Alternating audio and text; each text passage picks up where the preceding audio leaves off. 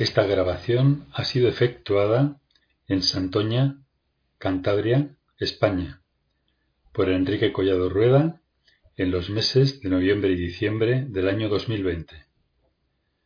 Producción Antonia Rodríguez Reyes y Hernán Reyes Matus. Obra grabada para uso de personas ciegas, personas con deficiencia visual y para todo aquel que se interese en esta forma de lectura permitida la reproducción en cualquier formato citando la fuente y el autor. Título de la obra: El informe Tócarez. Autor Salvatore Puleda. Editorial ATE. Contraportada. No se sabe dónde acaba la realidad y dónde comienza la ficción, pero existe un hecho el informe Tócarez, que relata la búsqueda de una explicación científica a unos hechos que se dan en el mundo y para los que la doctrina oficial soviética no tiene una explicación. Índice. Prólogo. Diciembre 19 barra 1978. Diciembre veinte barra mil novecientos setenta y ocho. Mayo doce barra mil novecientos setenta y nueve. Mayo quince. Mayo veinte. Mayo veintidós. Mayo veintitrés. Mayo veinticuatro. Mayo veinticinco. Mayo veintiséis. Mayo veintiocho mayo 29, mayo 30, junio 2, junio 3, junio 4, junio 5, junio 6, junio 7, junio 8, junio 9, junio 10, junio 11, mayo 12, barra 1979. Asilo. Prólogo. El informe Tokarev fue publicado en 1981. Cuando llegó a mis manos lo leí de una sentada. Me pareció una obra simpática, absurda y muy original. Creo que entonces la ubiqué en el género novelesco de política ficción. Posteriormente me encontré con algunos conocidos que habían hojeado el libro y al intercambiar puntos de vista comprobé una gran disparidad de opiniones. De esta suerte, el informe quedó archivado, por lo menos para mí, hasta una mejor ocasión.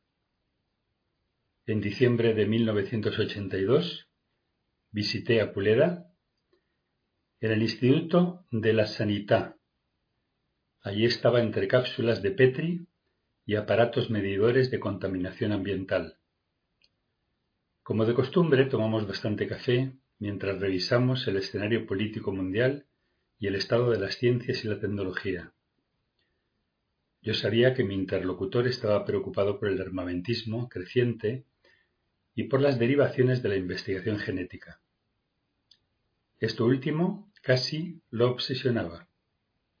Había quedado muy impactado por el tema desde su paso por la Universidad de California, en la que trabajara un tiempo dedicado al estudio y experimentación en ese campo.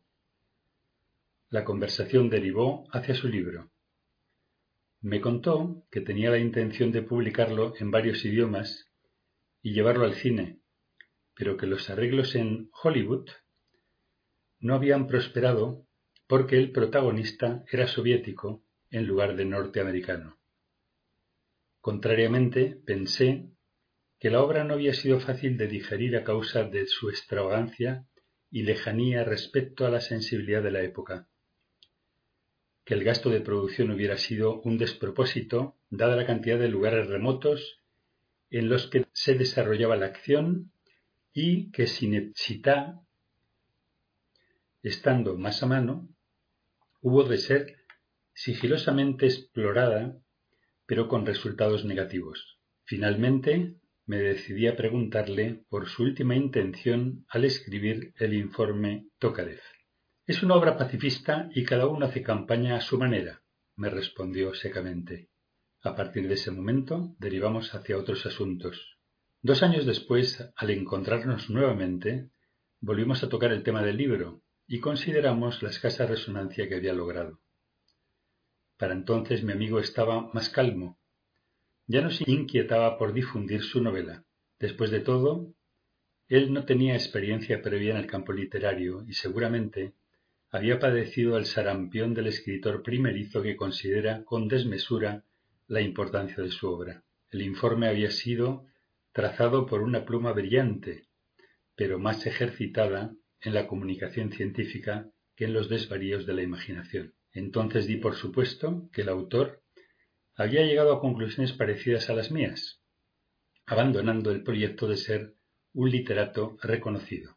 La conversación siguió y de pronto Puleda rozó un punto que me llamó la atención. Según él, la trama de lo que luego se convertiría en el informe había sido desarrollada una noche de 1978 por un amigo común. Al parecer, varios de los presentes en aquella velada habían quedado convencidos de que el cuento podía convertirse en una historia verdadera, ya que muchos de los hechos pronosticados en la conversación, el cambio en el poder soviético hacia el 85, el futuro giro explosivo en la URSS, las conmociones de etnias y nacionales, la convulsión del Este, el avance del fundamentalismo musulmán, etc., estaban realmente por acaecer. De inmediato algunos de los concurrentes se habían confabulado para producir un informe de anticipación. Pensaban que si no estaban equivocados las predicciones y hacían llegar una especie de memorándum a manos de ciertos círculos soviéticos por medio de las embajadas, podían contribuir a torcer algunos acontecimientos fatales. Les parecía que el desastre nuclear era inminente, no tanto porque alguna de las dirigencias de los bloques este-oeste se decidiera a tomar la iniciativa, sino por la simple acción de factores mecánicos acumulativos. Así sostenían que la curva estadística de alarmas rojas se iría incrementando hasta llegar a un momento exponencial. Todo había empezado con falsas detecciones de misiles enemigos en las pantallas de radar de las superpotencias. Al principio las alertas ocurrieron una vez por año, pero más adelante los errores se verificaron cada seis meses, cada cuatro, cada tres, etc. Además era creciente el ruido en la información que agregaba la proliferación de satélites y submarinos nucleares. De ese modo se llegaría a una situación de crisis en que el sistema de ataque se convertiría en ingobernable y ello podía ocurrir hacia 1985. Por otra parte, habían verificado que la economía del Este mostraba una tendencia a la declinación agravada por la carrera armamentista, y que eso llevaría, suponiendo que se eludiera el accidente nuclear, a decidir una salida que presentaba dos alternativas. O se exportaba el caos o se tomaba la iniciativa del desarme. El eslabón más débil resultaba la Unión Soviética, y solamente ella podía provocar un cambio en la cadena de los acontecimientos. Interrumpí el relato de Puleda preguntándole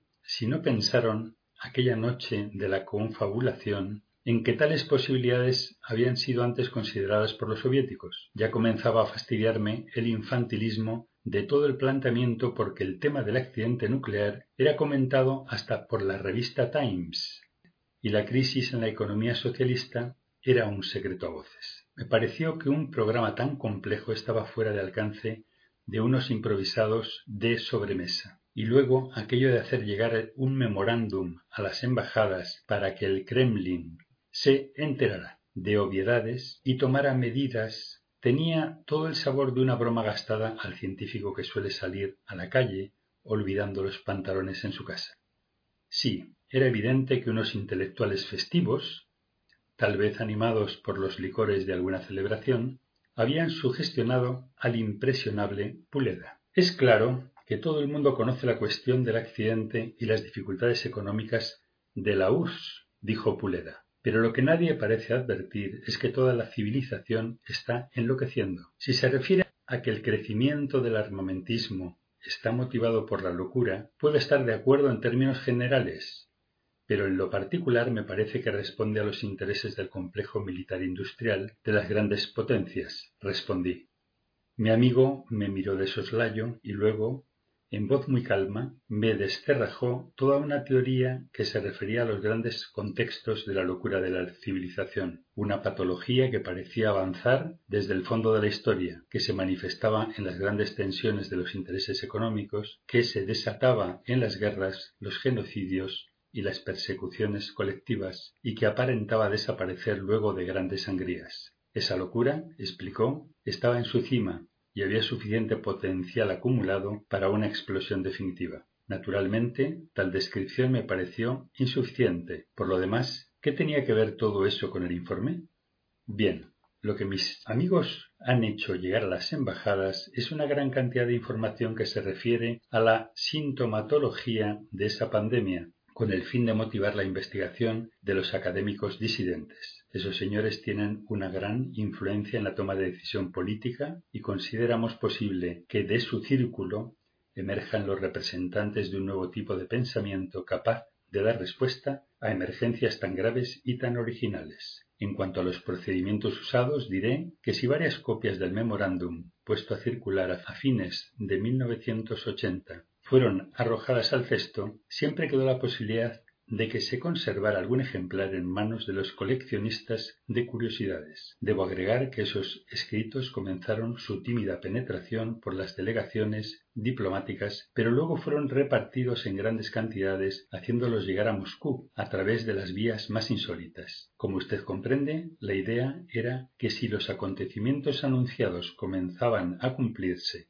con una cierta aproximación, podía suceder que alguien le picara la curiosidad. ¿Qué se hubiera perdido en el caso de que nada de eso ocurriera? Nada más que un poco de papel y un esfuerzo deportivo. En cuanto al informe Tokarev, se inspiró en los temas del memorándum enviado, pero siguiendo un tratamiento propio de la obra de ficción. Yo quise, a través del libro, se abriera una puerta más a la difusión del documento. Creo que luego se refirió a las futuras explosiones en el este y al viraje inminente de la URSS que de ese modo lograría disipar el conflicto nuclear. También habló de la futura reacomodación política que afectaría a Europa y al resto del mundo como consecuencia del terremoto soviético. Me sentí desolado al escuchar semejantes profecías por boca de alguien formado en los patrones de las ciencias físico-matemáticas. No pregunté más y allí quedó la anécdota perdida en un triste otoño de 1984. El 7 de enero de 1989 asistí a un homenaje a Galileo en la Piazza di Santa Croce, en Firenze. El orador principal era Puleda. Antes de comenzar me abrazó y en voz baja repitió las palabras que había dicho en su laboratorio siete años atrás. Cada uno hace campaña a su manera. De inmediato extrajo unos papeles y comenzó a disertar ante los micrófonos. Yo, Galileo Galilei, catedrático de matemáticas de la Universidad de Firenze, públicamente abjuro de mi doctrina que dice que el Sol es el centro del universo y no se mueve, y que la Tierra no es el centro del universo y sí se mueve. Con corazón sincero y no fingida fe, adjuro, maldigo y detesto los errores y herejías antes mencionados, y cualquier otro error, herejía o secta contrarios a la Santa Iglesia. Este es el texto de la adjuración arrancada a Galileo bajo amenaza de tortura el 22 de junio de 1633 por el Tribunal de la Inquisición. Galileo adjuró para no sufrir la suerte de Giordano Bruno, quien fue conducido a la hoguera con un madero dentro de su boca para que no hablase, y quemado en el campo dei Fiori en Roma, un día de invierno del año 1600. Cuando Puleda mencionó la mordaza de Bruno, lo noté tan conmovido que pensé si acaso él mismo se sentía oprimido como para no poder explicar completamente su verdad. Pero más adelante dijo, los poderosos de la Tierra comprendieron rápidamente que la nueva ciencia podía ser utilizada para alimentar su avidez. Así han producido una progenie de gnomos con inventiva, como los llamó Bertolt Brecht dispuesta a vender su ciencia para cualquier finalidad y a cualquier precio, cubriendo la tierra con máquinas de muerte. Luego de media hora concluyó Pedimos aquí, frente al edificio que guarda la tumba de Galileo, pedimos a todos los científicos del mundo que finalmente la ciencia se utilice para beneficio de la humanidad. Con la voz que hoy resuena en esta plaza, lanzamos este llamado, que en todas las universidades, en todos los institutos de investigación, se instituya un juramento, un voto solemne, análogo al de los médicos, creado por Hipócrates en los albores de Occidente, con el fin de utilizar la ciencia sólo y exclusivamente para vencer el dolor y el sufrimiento, solo y exclusivamente para humanizar la tierra. Fue una intervención conmovedora. Hubo aplausos, flores y flashes. Mucha gente se acercó a Puleda para felicitar. Entretanto, vi cómo desde la multitud se aproximaban dos hombres que finalmente se presentaron al disertante y lo saludaron con afecto. Entonces comprendí que la perestroika estaba entre nosotros. Luego supe que el memorándum había sido descartado por los burócratas de Brezhnev, pero que a cambio logró llegar a las mejores manos, las manos de gente que trataba con desesperación de modificar el rumbo de los acontecimientos mundiales. Hoy, en 1994, el libro de Puleda vuelve a tomar impulso y sospecho que será recibido en una atmósfera epocal distinta a la que campeaba en el momento en que fue escrito. Por mi parte, no podría decidir si la historia publicada en 1981 ha tenido alguna confirmación en los hechos extraordinarios ocurridos en la, década de los 80. En todo caso, debo admitirlo, esta novela me impresiona ahora mucho más que cuando la leí por primera vez. Tal vez por esto y por los comentarios que hice público recientemente, se me haya pedido que la prologara para esta nueva edición. Yo he querido hacerlo comentando algunas circunstancias que explican más la personalidad del autor que al libro en sí. El lector sabrá comprender por qué he usado este recurso y, en definitiva, juzgará la obra por cuenta propia. J. 15 del 02 de 1994. Y me acordaré del pacto que hay entre mí y vosotros y todo ser viviente, y no habrá más diluvio para destruir todo. Estará el arco en las nubes, y lo veré, y me acordaré del pacto perpetuo con todo ser viviente que hay sobre la tierra. Dijo pues a Noé, Esta es la señal del pacto que he establecido entre mí y todo ser viviente que está sobre la tierra. Génesis 9.15 Diciembre 19, 1978. Estaba sentada frente a la mesa de acrílico transparente, apoyando las dos manos sobre una carpeta oscura impresionaba su extrema delgadez y ese pelo negro azabache que cubría una parte de su rostro. Mantenía los párpados cerrados, pero éstos vibraban nerviosamente. Señora Tolmacheva, dijo un hombre grueso mientras acomodaba sus mostachos, hundido blandamente en el sofá. Señora Tolmacheva, trate de ver la escena que inspiró la redacción de ese memorándum. Es una pirámide o un cristal, un prisma tal vez. Tiene luz en su interior. Pasó un tiempo en silencio y luego agregó sonambúlicamente. Lanzan un cohete contra la pirámide. El cohete entra y desaparece. El cohete sale ahora retrocediendo. No sé, no sé. Puede ser un rayo de luz. Sí, entra un rayo, y la pirámide se ilumina con los colores del arco iris. ¿Qué tamaño tiene la pirámide? interrogó otro hombre, parado atrás del mostachudo Nietzsky. No sé, no sé. Puede ser pequeña. Tal vez no sea más grande que un cristal, un rubí. El hombre que estaba de pie se acercó a Nietzsky y susurró en su oído.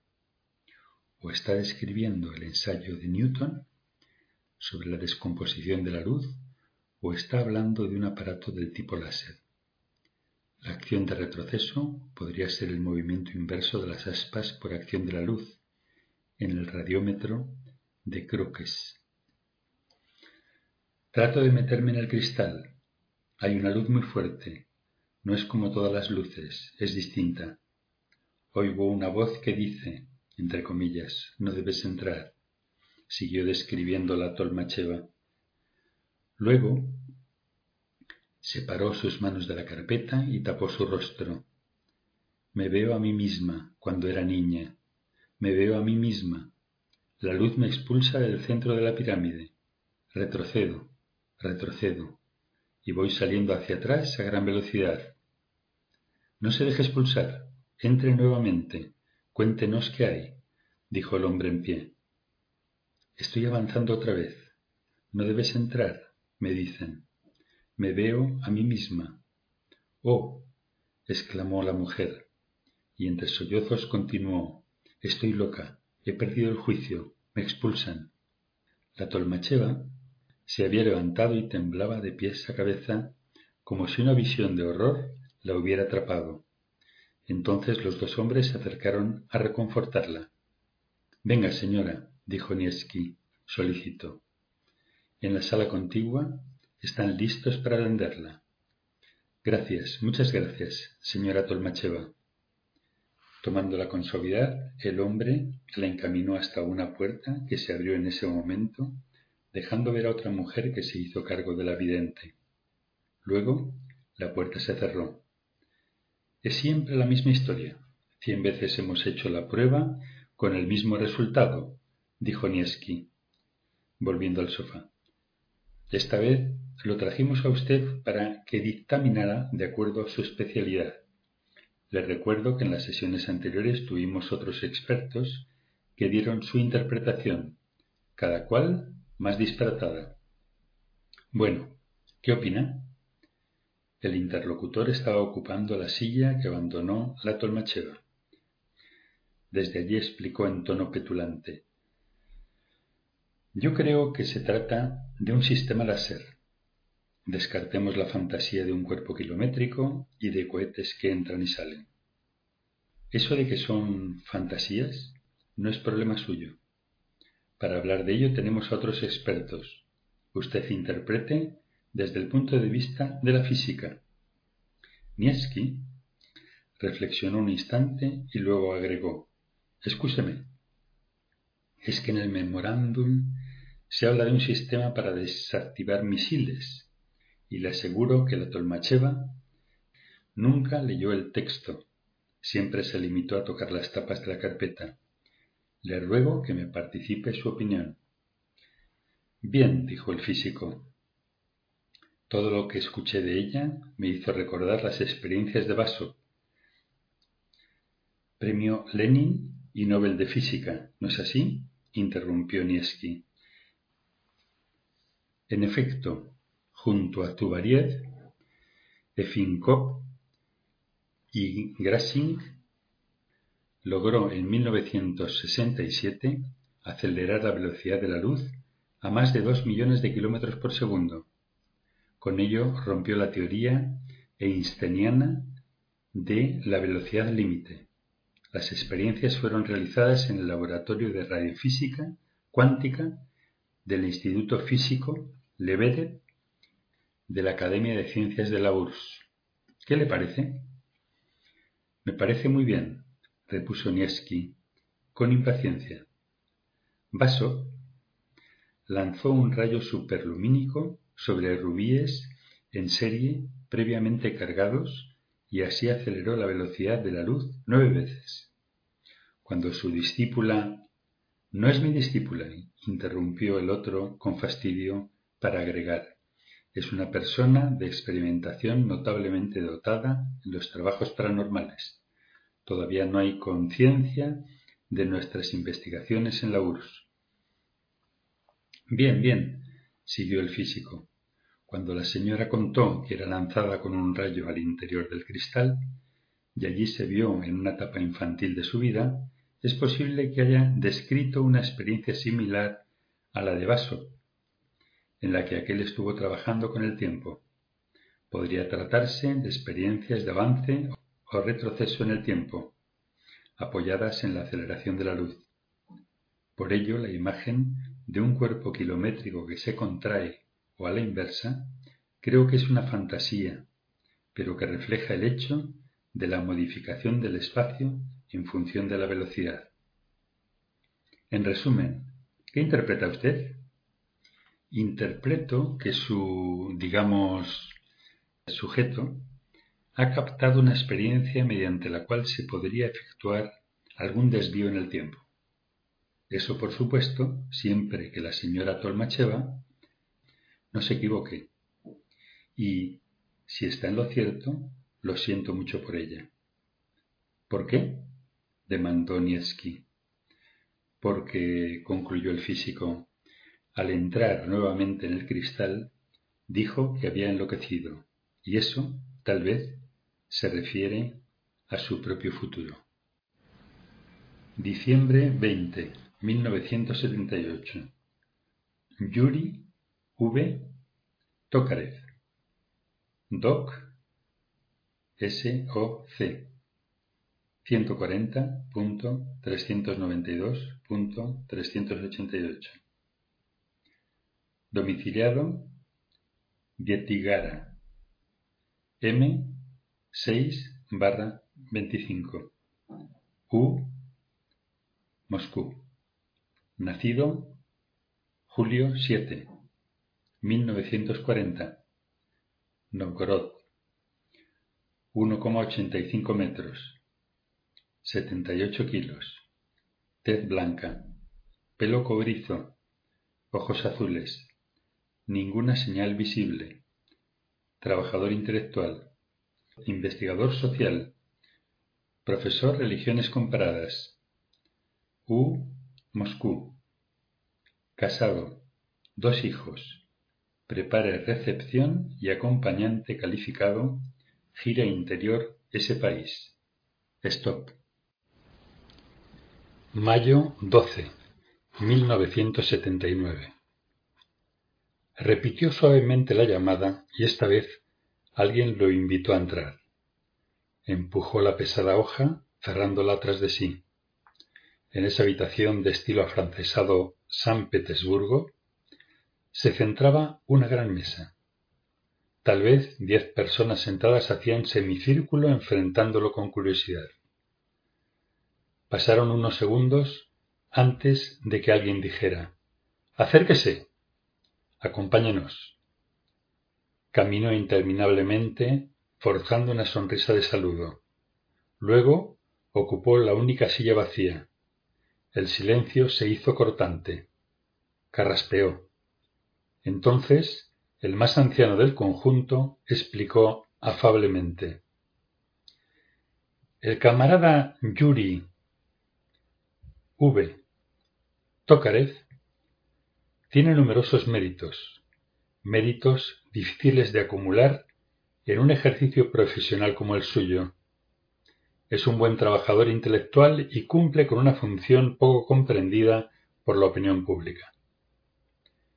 El anciano hablaba lentamente, acompañando sus palabras con amplios gestos. Yuri comenzó a tranquilizarse. Conocía muy bien el carácter de Grigori. Sabía desde la primera palabra que éste pronunciara en qué dirección iba su discurso. De tal manera dejó que la presentación continuara, preocupado en escrutar al resto de los asistentes. Observó a dos psicólogos famosos, disidentes de la línea de Platonov. De ellos, el más prominente era sin duda el desaliñado profesor Karpov. Disimuladamente espió a un laureado historiador de la Academia que en su momento había polemizado nada menos que con Kusinen y Rosenthal. Por último, reconoció a Nievski, el biotrónico que al parecer había pulverizado las tesis parapsicológicas de Basiliev, el resto de los concurrentes le era desconocido, exceptuando a Grigori, que ahora repasaba en voz alta su currículum. Había algo de curioso en ese comité, formado hasta donde Yuri podía comprobar, por polemistas que antiguamente habían sido relevados de funciones académicas importantes. Se reconfortaba en esos pensamientos, pero también amonestaba en su interior las formas escandalosas y aventureras que aquellos habían usado para conmover con sus tesis al mundo científico. Pero allí estaban ellos, y todo indicaba que ahora tenían al oso del collar. Nuevamente se hizo silencio. Luego Karpov dijo en tono impertinente Usted, Tokarev, se ha extralimitado. Su función es clara. Como profesor de religiones comparadas en la universidad o a través de publicaciones, su función, escúcheme bien, es contribuir a la educación atea de las masas, en la línea de la concepción materialista científica. Yuri sintió que la sangre le golpeaba las sienes y tuvo que frenar sus reflejos cuando Karpov le arrojó muy cerca la revista de tapas verdes que también conocía.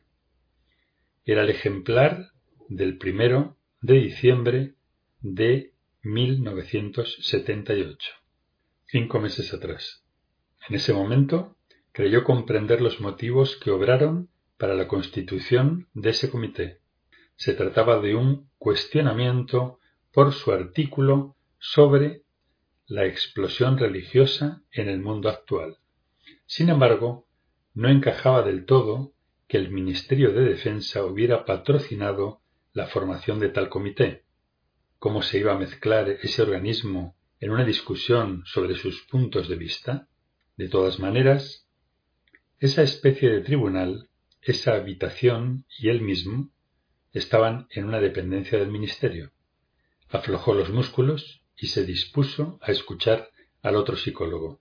El programa del PECUS destaca que se debe realizar sistemáticamente una amplia propaganda ateísta con base científica, explicando pacientemente la endeblez de las creencias religiosas.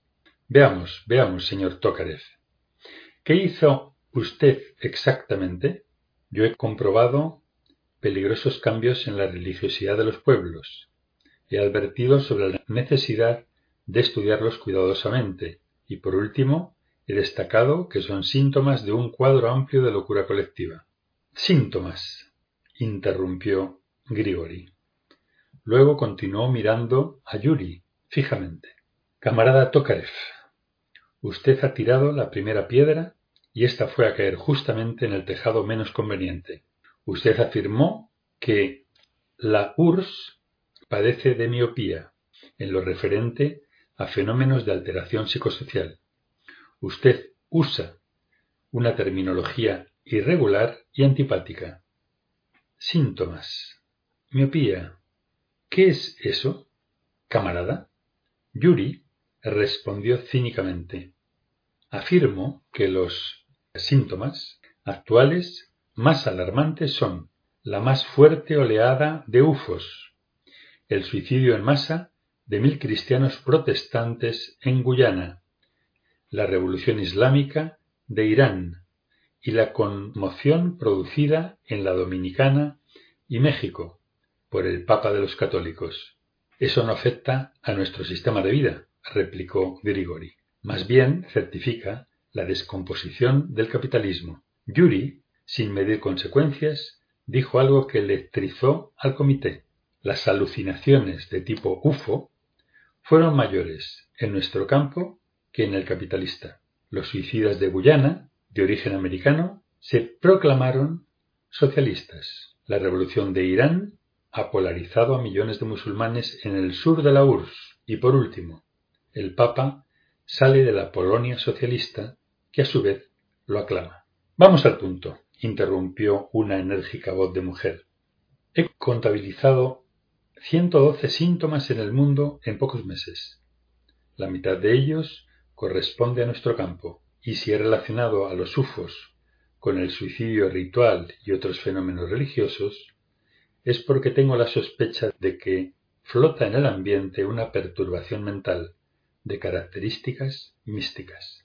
Debemos comprender estas nuevas tendencias hoy en marcha. De lo contrario, pasará con más frecuencia esa cosa inadmisible que sucedió en Irán, Karpov había deslizado una esquela a Grigori. Cuando éste la leyó, hizo un gesto de interrupción a Yuri y luego dijo Muchacho, tenemos que seguir nuestra reunión de manera que espera mi llamada en unos días. El profesor Tokarev entonces se puso en pie y luego de inclinarse brevemente ante el conjunto, se dirigió hacia la pesada hoja. Antes de abrirla, alcanzó a escuchar un leve murmullo que corría entre los miembros del comité. Mayo 15. Cuando Irina llegó con el sobre, los niños corrían desordenando todo. Yuri tomó el envoltorio de papel amarillo. No tenía ningún tipo de referencia. Tampoco preguntó a Irina cómo llegó a sus manos, pero supo que se trataba de un envío de Grigori. En efecto, al rasgar el sobre apareció un cartón escrito con grandes letras rojas. Muchacho, estamos estudiando tus delirios. Sigue esperando mi llamada. Era una hermosa tarde primaveral. En poco tiempo cogería el metro y terminaría en la estación Mayakovskaya. Desde allí se iría a encontrar con esos fervorosos estudiantes de religiones comparadas. Pero por primera vez se preguntó ¿qué los haría tan fervorosos? ¿Cómo esos gamberros podían tener tanto interés en mitos, leyendas, supersticiones y rituales absurdos? Reconoció en sí mismo esos impulsos de estudiante cuando muchos años atrás había escuchado la clase inaugural de su entonces maestro Grigori. Se encogió de hombros, reconociendo que después de todo, tras la fachada más ruda o más doctoral, hay siempre un niño que ama las leyendas y las fábulas. Pero sus pensamientos se interrumpieron. Apoyada en el marco de la puerta, haciendo una silueta de sombra perfecta, estaba Irina. Yuri paseó su mirada largamente como para memorizar un cuadro, y al recordar un viejo poema ruso, debió mover los labios suavemente, porque al advertirlo, Irina preguntó ¿Qué dices? Que no encuentro el maldito portafolios, respondió el hombre, fingiendo buscarlos en su alrededor. Ella rió y corriendo hasta él se colgó de su cuello. Luego le dijo muy cerca del oído Eso que llevas en la mano izquierda se parece mucho a un portafolios y forcejeó con él hasta desprenderlo de su mano. Mientras los niños seguían su devastadora tarea, Irina salió velozmente hasta la acera, perseguida por Yuri. Allí se reunieron nuevamente intercambiando miradas, palabras y tal vez pensamientos. Aquella noche el profesor llegó tarde. Había hecho un largo desvío acompañado a través de la iluminada avenida Kalinin. Su interlocutor, durante dos largas horas, fue un estudiante a su cargo, un boliviano que años atrás llegara a la URSS, como tantos otros, para hacer sus estudios en la Universidad Patrice Lumumba. Había logrado romper con aquel gueto y luego de algunos años se había incorporado a la Universidad de Moscú, casi con el estatus de ciudadano soviético. José Fuentes, a la sazón, contaba treinta y cinco años y era, según apreciación de Yuri, la más brillante corteza cerebral que había pasado por sus aulas. Al mismo tiempo, el boliviano siempre lo había impresionado como una interioridad peligrosamente profunda. Cada vez que se encontraban, Yuri proponía el diálogo en español para refrescar la lengua que su madre, María, le había enseñado. Esa noche el profesor se había explayado con respecto a su vida en calidad de agregado dentro de la universidad, para corresponder a José en su relato del paso por la Lumumba. Luego habían charlado largamente sobre una alocada aventura al monte Ararat que había realizado Grigori con un equipo de arqueólogos, sin lograr resultado alguno. Pero fue llegando a ese punto cuando Yuri lanzó una pregunta con toda la violencia que suelen tener las curiosidades acumuladas durante largos años. Tú no has venido exactamente a estudiar religiones comparadas, ¿verdad? había demandado. José, entonces, enlenteció su marcha y con ese rostro impenetrable de los amerindios que ya había visto Yuri en mongoles y tártaros, respondió Tienes razón, pero en todo caso cumplo muy bien con las formas. A partir de ese momento fue imposible detenerse. Una tras otra salieron preguntas y respuestas, resultando de todo ello una historia bastante increíble en la que el tema religioso no era asunto de investigación, sino de práctica. José, sin inmutarse, explicó que había sido designado para cumplir con un proyecto, que las cosas se habían facilitado al afiliarse al partido en su país, que luego algunas recomendaciones le permitieron entrar en el gueto, y finalmente que la influencia de Grigore había colaborado para colocarlo en el plantel más avanzado que dirigía Yuri. En más de una ocasión recalcó que todo hubiera sido imposible sin mérito propio. El latinoamericano aseguró que en los últimos años había logrado interesar a numerosas personas que ahora seguían la doctrina en grupos separados que operaban en cinco o seis repúblicas de la URSS, al parecer respondían a lo que en lenguaje escolástico se llamaba mística. Pero se trataba de algo más, mucho más avanzado y complejo. Sobre todo complejo. Es más que una mística, afirmó José. Es el único y verdadero camino de la liberación humana. Yuri no cometió la torpeza de replicar con frases hechas o de argumentar por su cuenta. El único camino es el socialismo. Tal aseveración, entre gentes conocedoras del más puro marxismo-leninismo, hubiera resultado perogrullesca y aún más dicha en plena avenida Kalinin. Habiendo llegado a ese punto, la conversación se interrumpió bruscamente. Se detuvieron frente a una máquina de agua. José llenó un vaso de vidrio y lo acercó a Yuri obsequiosamente. Este tomó un poco y del resto del contenido dio cuenta el boliviano. Con eso terminó el paseo. Hubo una breve despedida y los dos hombres se alejaron en dirección opuesta. Mayo 20. Pasaron varios días antes de que Grigori avisara al profesor Tokarev sobre la segunda reunión del comité.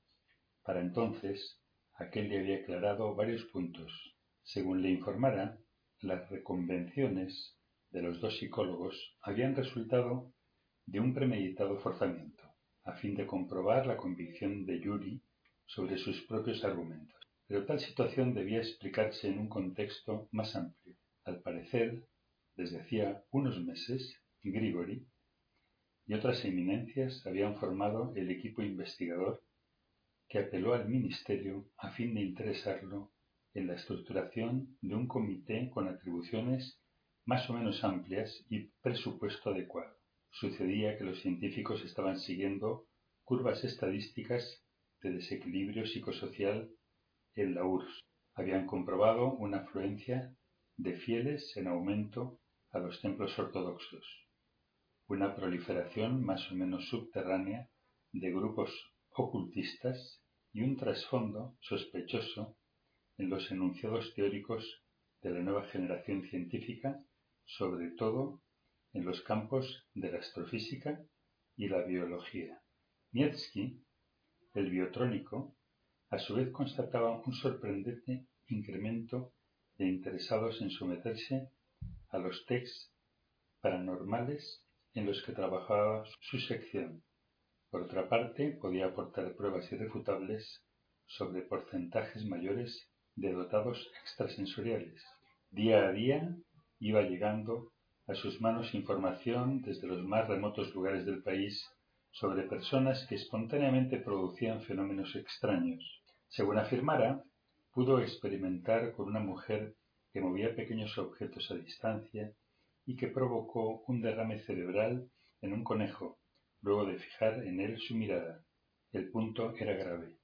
La señora Tolmacheva podía alterar campos magnéticos de poca intensidad y modificar a voluntad el vuelo de un minúsculo aparato accionado a control remoto. Simultáneamente había sucedido el incidente con un periodista americano que fue interrogado en Moscú con referencia a esas investigaciones que venía desarrollando Nietzsche y que aquel quería publicar en Estados Unidos. Al parecer, también los occidentales andaban tras algo hasta el momento era indefinido, pero eran dos notables historiadores quienes habían tomado más en serio el artículo de Yuri. Ellos seguían estudiando el significado de las corrientes religiosas en la disidencia ideológica. Era el caso de Stevana Stalina y también de Solzhenitsyn. Que esos dos, comentaban los historiadores, hubieran abrazado la causa de la traición a su patria, podía explicarse cómodamente, pero que terminaran haciendo profesión de fe cristiana era una variante innecesaria. Si bien la hija del dictador, por la naturaleza del culto a la personalidad, estaba predispuesta místicamente, eso no justificaba su nueva adhesión. Era cierto que Stalin, en su juventud, había sido seminarista religioso, pero luego de la Gran Revolución todo había cambiado. También de Rusia, después de todo, había salido la teosofía de Elena Blavatsky y el cuarto camino de Gurdjieff y Uspensky, y nunca habían escaseado durante el zarismo los Rasputín y Dostoyevsky. ¿Acaso todo había cambiado después de la Gran Revolución? Estaban convencidos de que la disidencia podía ser capitaneada por grandes religiones como el cristianismo y el islamismo, que contaban con organización y estructuras suficientes. Argumentaban que aun cuando el artículo 124 de la Constitución proclamaba la libertad de cultos, se producía una contradicción en la práctica y ello podía ser aprovechado como pretexto movilizador. Pero nada les preocupaba tanto como la religiosidad subterránea que se infiltraba retorcidamente en la ideología oficial mezclando el materialismo con las larvadas formas ocultistas. El mismo Grigori había participado de las discusiones del grupo investigador antes de hacer el petitorio de formación del comité.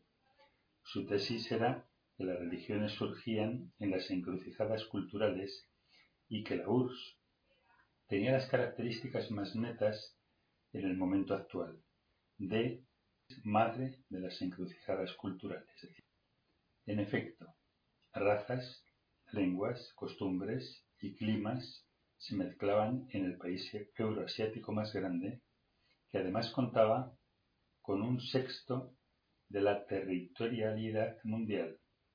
Todas sus fronteras estaban en choque y la misma ideología oficial era acosada crecientemente por los traidores internos y externos, aumentando el desconcierto espiritual de las masas.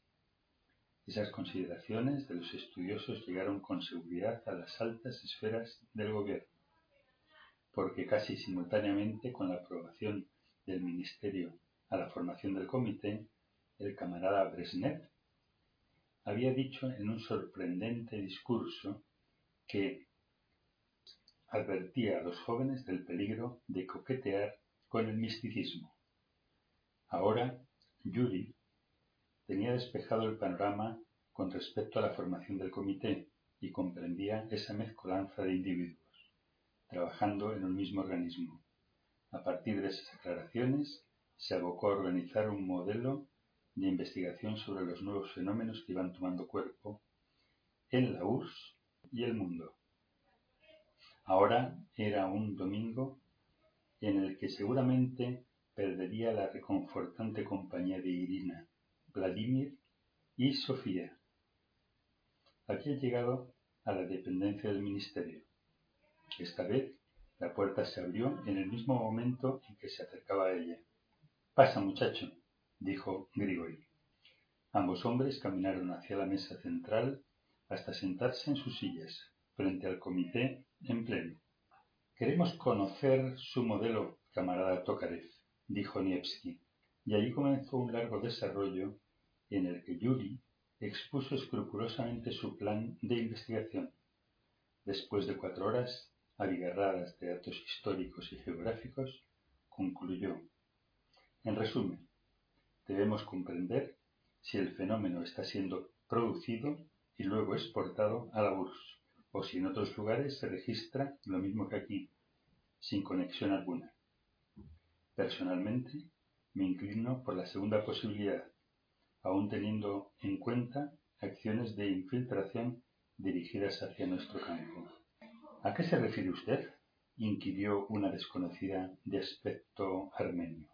Me refiero a que todo tipo de información entra en la URSS por medio de la prensa radial, escrita, televisiva y por el intercambio de personas, así como ocurra el fenómeno inverso. Pero en todo caso, no me parece de una influencia tan grande como para desencadenar el proceso que, al decir de este comité, está presionando en distintos campos y capas de nuestra sociedad.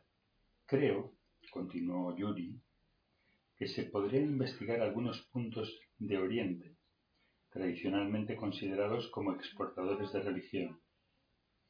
También otros en los que se produjo un colapso religioso por el choque de una cultura cualitativamente más avanzada. El primer caso sería el de la India. El segundo, el de América Latina, zona en que los cultos vernáculos fueron destruidos totalmente por los conquistadores europeos. Tal vez allí se verifique lo que tantas veces se ha visto en la historia, una revancha religiosa frente a la cultura opresora. ¿Y qué nos dice, interrumpió Karpov, con referencia a los índices crecientes en la URSS y el mundo de alcoholismo, delincuencia, drogadicción, suicidio y locura? Sobre todo locura. Profesor Karpov, respondió Yuri, nuestros eminentes psicólogos deben dar respuesta a esos interrogantes. Yo simplemente expuse un modelo de investigación propio de mi especialidad. Aun así, siendo tan restringido mi esquema, pienso que se necesita un estudio detenido y serio, tal vez de años, antes de sacar conclusiones. Tal vez de años, replicó Karpov con indignación. Sepa, joven profesor, que las curvas se están haciendo exponenciales, lo que en otras palabras quiere decir que hacia 1985 habrá una explosión psíquica colectiva capaz de romper la sociedad mejor organizada. ¿Usted qué cree? ¿Que se trata de un problema de gabinete? Entiéndalo bien, se trata de un problema de supervivencia. En ese momento, el coordinador del comité interrumpió la discusión pidiendo a cada miembro la redacción de sus observaciones y propuestas de las que debería extraerse finalmente una sugerencia concreta para el Ministerio. Cuando ante la sorpresa de todos fijó un plazo de 48 horas, los asistentes intercambiaron notas apresuradamente y se dio por finalizada la reunión. Eran las 11.50 pm. Al abandonar el edificio, Yuri se preguntó por la celeridad que iban tomando los acontecimientos. Tal vez, se dijo, nosotros somos los exponentes más avanzados de la futura explosión psicosocial. Mayo 22. Esa noche, Yuri acercó a Grigori un trabajo de veinte páginas en el que sintetizaba sus observaciones. Allí destacaba que no tenía ninguna observación que hacer al comité ni al ministerio. Mayo 23.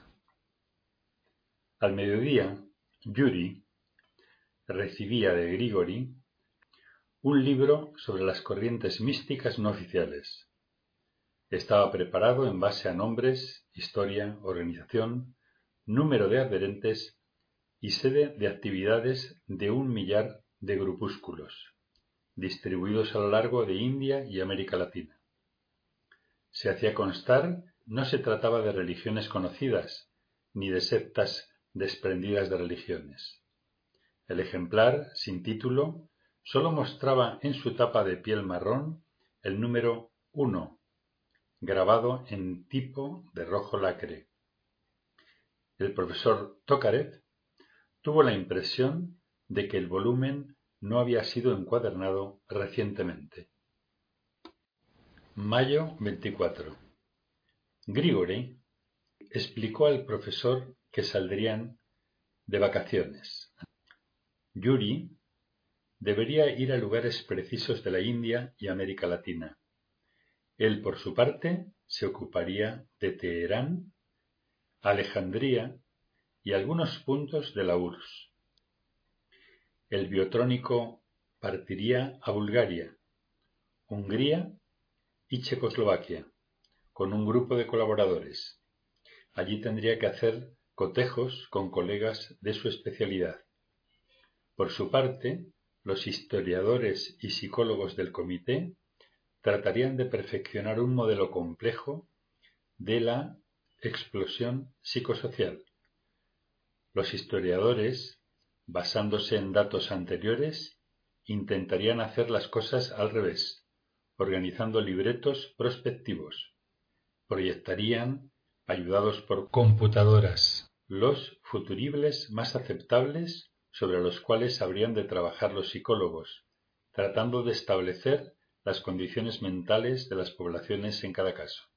Y cuando Yuri preguntó por la Europa occidental y Estados Unidos, recibió de su antiguo maestro una extraña respuesta. Muchacho, tampoco ellos son idiotas. Déjalos que hagan su parte. Para localizar un punto, es necesario que se corten dos líneas. Nosotros trazaremos la ordenada y ellos la abscisa, o a la inversa. Veremos si distintas metodologías pueden acoplarse, como ya sucedió con las etapas de los cohetes espaciales. Déjalos, no son tan idiotas. Mayo 25. Yuri llegó muy temprano al laboratorio de psicología aplicada, respondiendo a una sorpresiva invitación de Karpov. Este lo estaba esperando con otro psicólogo. Mientras descendían hacia un tercer subsuelo, Karpov preguntó ¿Tiene alguna experiencia en los llamados estados alterados de conciencia?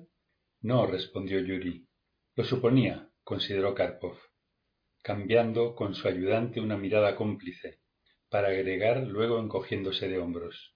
Estos científicos de hoy están formados sin base experimental. ¿Cómo se puede trabajar en religiones comparadas sin comprender la experiencia psicológica religiosa? Humanistas, solo humanistas, concluyó meneando su despeinada cabeza leonina. Mientras salían del montacargas, el profesor Tokarev consideraba lo acertado de las observaciones respecto a su formación profesional. Entraron a una pequeña sala que bien podría haber sido el recibidor de un consultorio médico. Karpov y Yuri tomaron asiento frente a frente en sendos sofás. Una pequeña mesa los separaba, sobre ella algunas flores y ceniceros. La luz era ligeramente azulada. Un cierto olor a ozono se respiraba en el ambiente. Mientras tanto, el otro hombre había desaparecido por una puerta lateral. Usted seguirá opinando, como hace cien años se decía, que la religión es el opio de los pueblos. ¿No es así? Yuri no respondió, tratando de comprender hacia dónde se dirigía Karpov.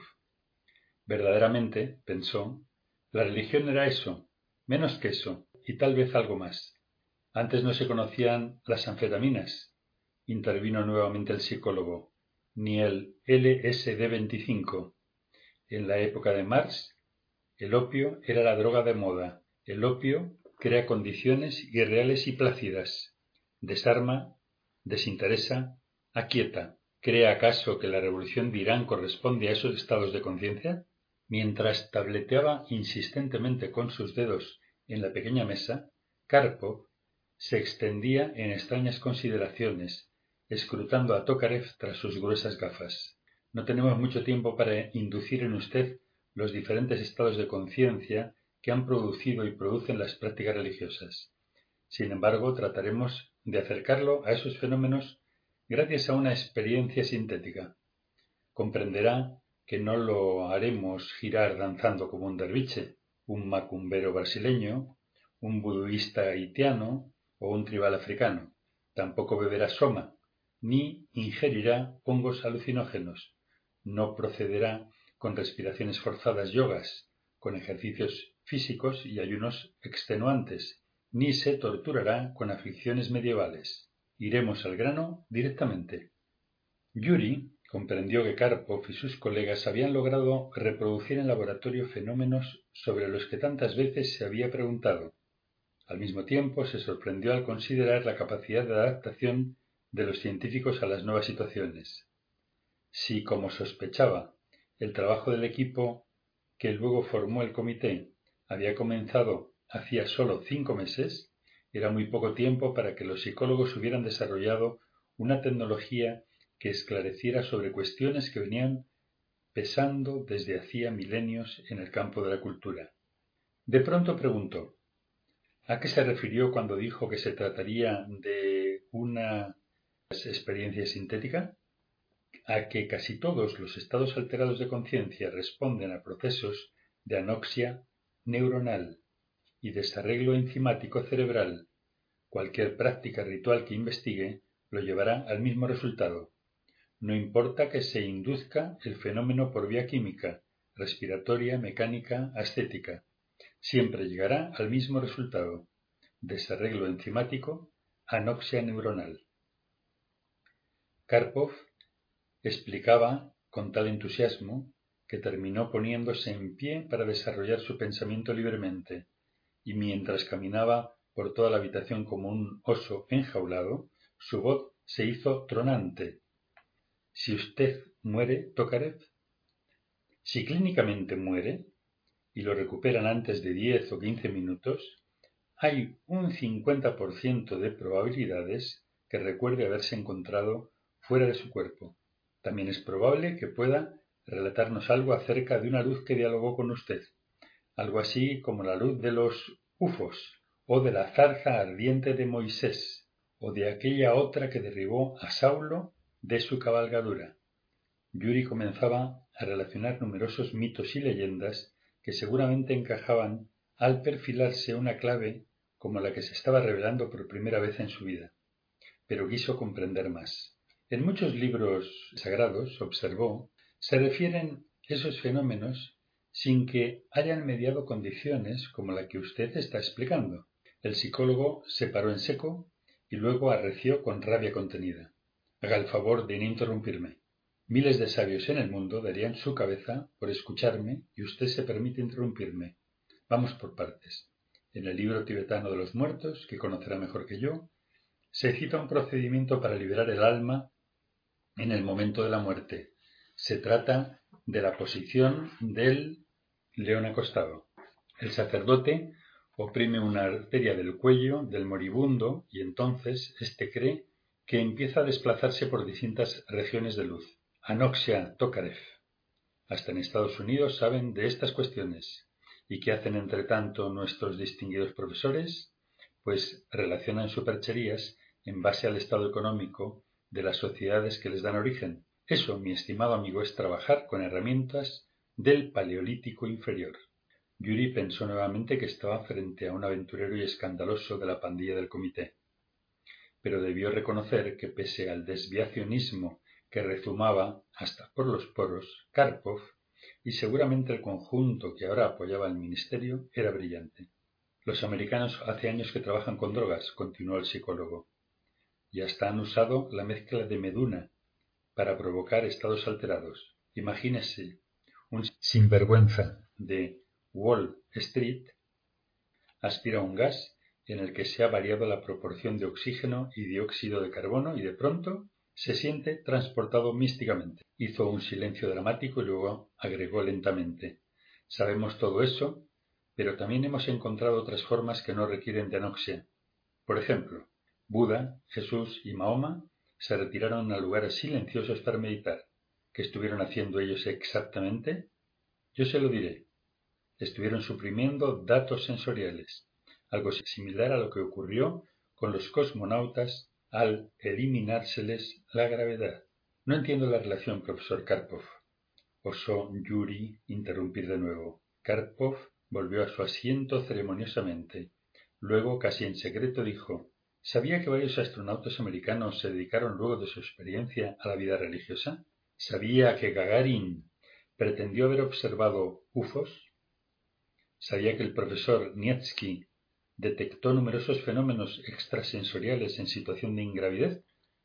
Karpov miraba intensamente a Yuri buscando en él los rasgos de la sorpresa, pero éste, fingiendo neutralidad, afirmó Sigo sin entender la relación. ¿Cómo que no encuentra la relación? Pero no advierte que al eliminar señales en el cuerpo humano, sea por ingravidez o falta de estímulos, el sistema nervioso no puede trabajar normalmente. Si faltan señales, la conciencia se altera. De manera que no se trata ahora de anoxia ni desarreglo enzimático, se trata de falta de impulsos electroquímicos, con un resultado similar. Al no haber impulsos, solo la memoria entrega información, y el sujeto recuerda vivamente escenas de la vida pasada, o bien sus fantaseos se amplifican. Piénselo. Impulsos electroquímicos. Karpov había encendido un cigarrillo. Después ofreció otro a Yuri. Este aceptó y, aprovechando el intervalo, espetó. La experiencia de los estados alterados de conciencia permite seguramente comprender el fenómeno religioso desde el punto de vista psicológico, pero no explica cómo surge la religión, cómo de pronto se despierta la apetencia mística. Mi observación tiene que ver concretamente con las preocupaciones del comité. Pues yo le digo, Tokarev, que cuando los problemas cotidianos que golpean el sistema nervioso de un individuo o un pueblo son demasiado intensos, se produce un bloqueo de información, se produce una inhibición que opera como supresión sensorial. Un ser humano puede estar acompañado por cientos de personas y, sin embargo, se siente solo y sin comunicación. ¿Comprende, camarada? No, no comprendo, camarada, respondió Yuri sarcásticamente. Pues bien, adviértalo de una vez. O se enferma, o se suicida, o enloquece, o huye de la realidad de muchas maneras. Una de ellas es mediante la religión. Y esa religiosidad Puede tomar rumbos contemplativos o agresivos, según las condiciones generales que rodean al fenómeno. Yuri había dado con un sistema de explicación coherente. Todo parecía ensamblarse de modo fascinante. Era, por supuesto, orientador en la precisa línea de la investigación propuesta por el comité, pero quiso asegurarse a una costa de indignar al colérico Karpov. Eso habrá que probarlo. Karpov enrojeció. Luego aspiró una gran bocanada de su carelia y entonces levantándose fue hasta un tablero emplazado en la pared. Oprimió un botón y dijo De eso se trata. Queremos que usted tenga experiencia práctica de los estados alterados de conciencia para que no termine desarmado en su investigación de campo. Porque, según me dicen, irá a los lugares en los que parece que comienza el hervidero de nuevos fenómenos místicos. Se había corrido una compuerta. El recinto estaba atestado de controles. Allí maniobraba el otro psicólogo. Yuri se levantó y siguió Karpov, al tiempo que éste explicó.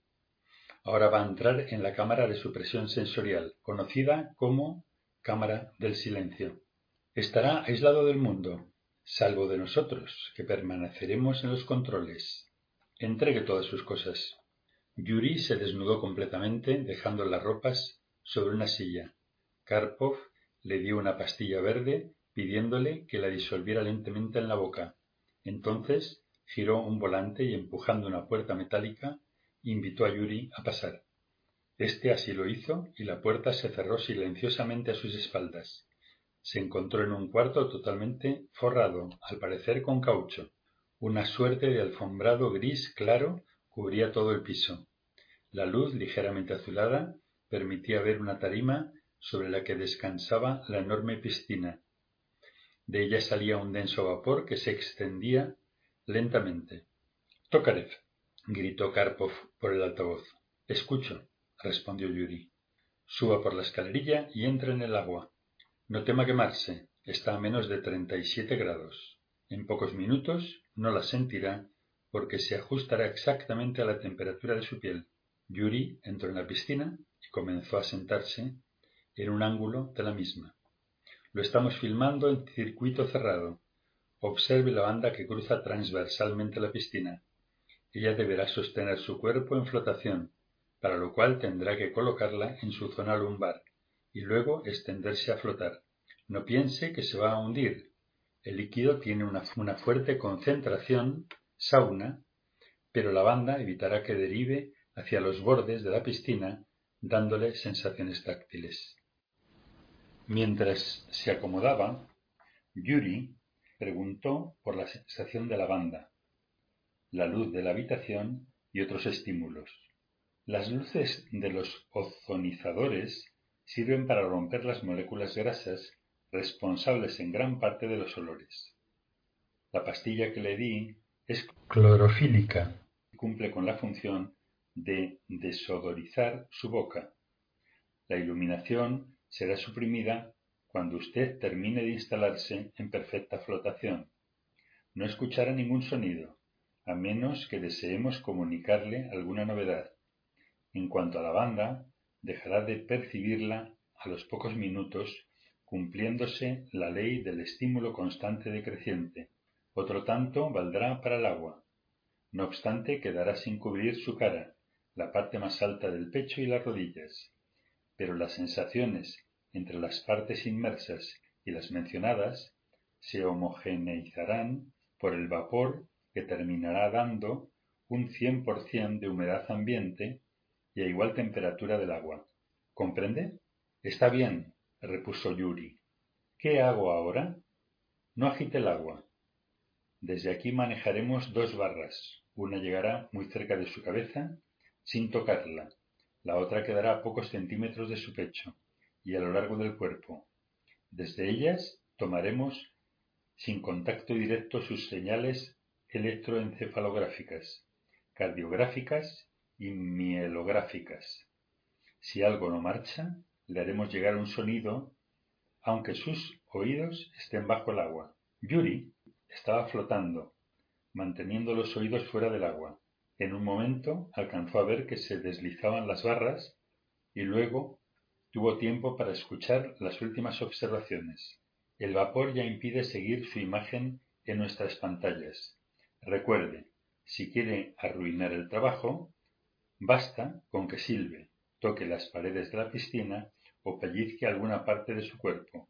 Hay mil maneras de evitar la supresión sensorial. Pero no será usted tan torpe, ¿verdad? Fue lo último que escuchó. Hundió la cabeza. El agua tapó sus oídos y comenzó a flotar cómodamente. Brazos y piernas se mantenían separados, pero el pequeño oleaje de la inmersión los movía aún, acompasadamente. No alcanzó a escuchar el diálogo de los psicólogos que seguía saliendo por el altavoz. Prueba Tokarev. Mayo 25, 1979. 8.50 am. Temperatura de piscina 36,5 grados. Temperatura ambiente 36,5 grados. Humedad ambiente promedio 92 grados. Presión 755 mm.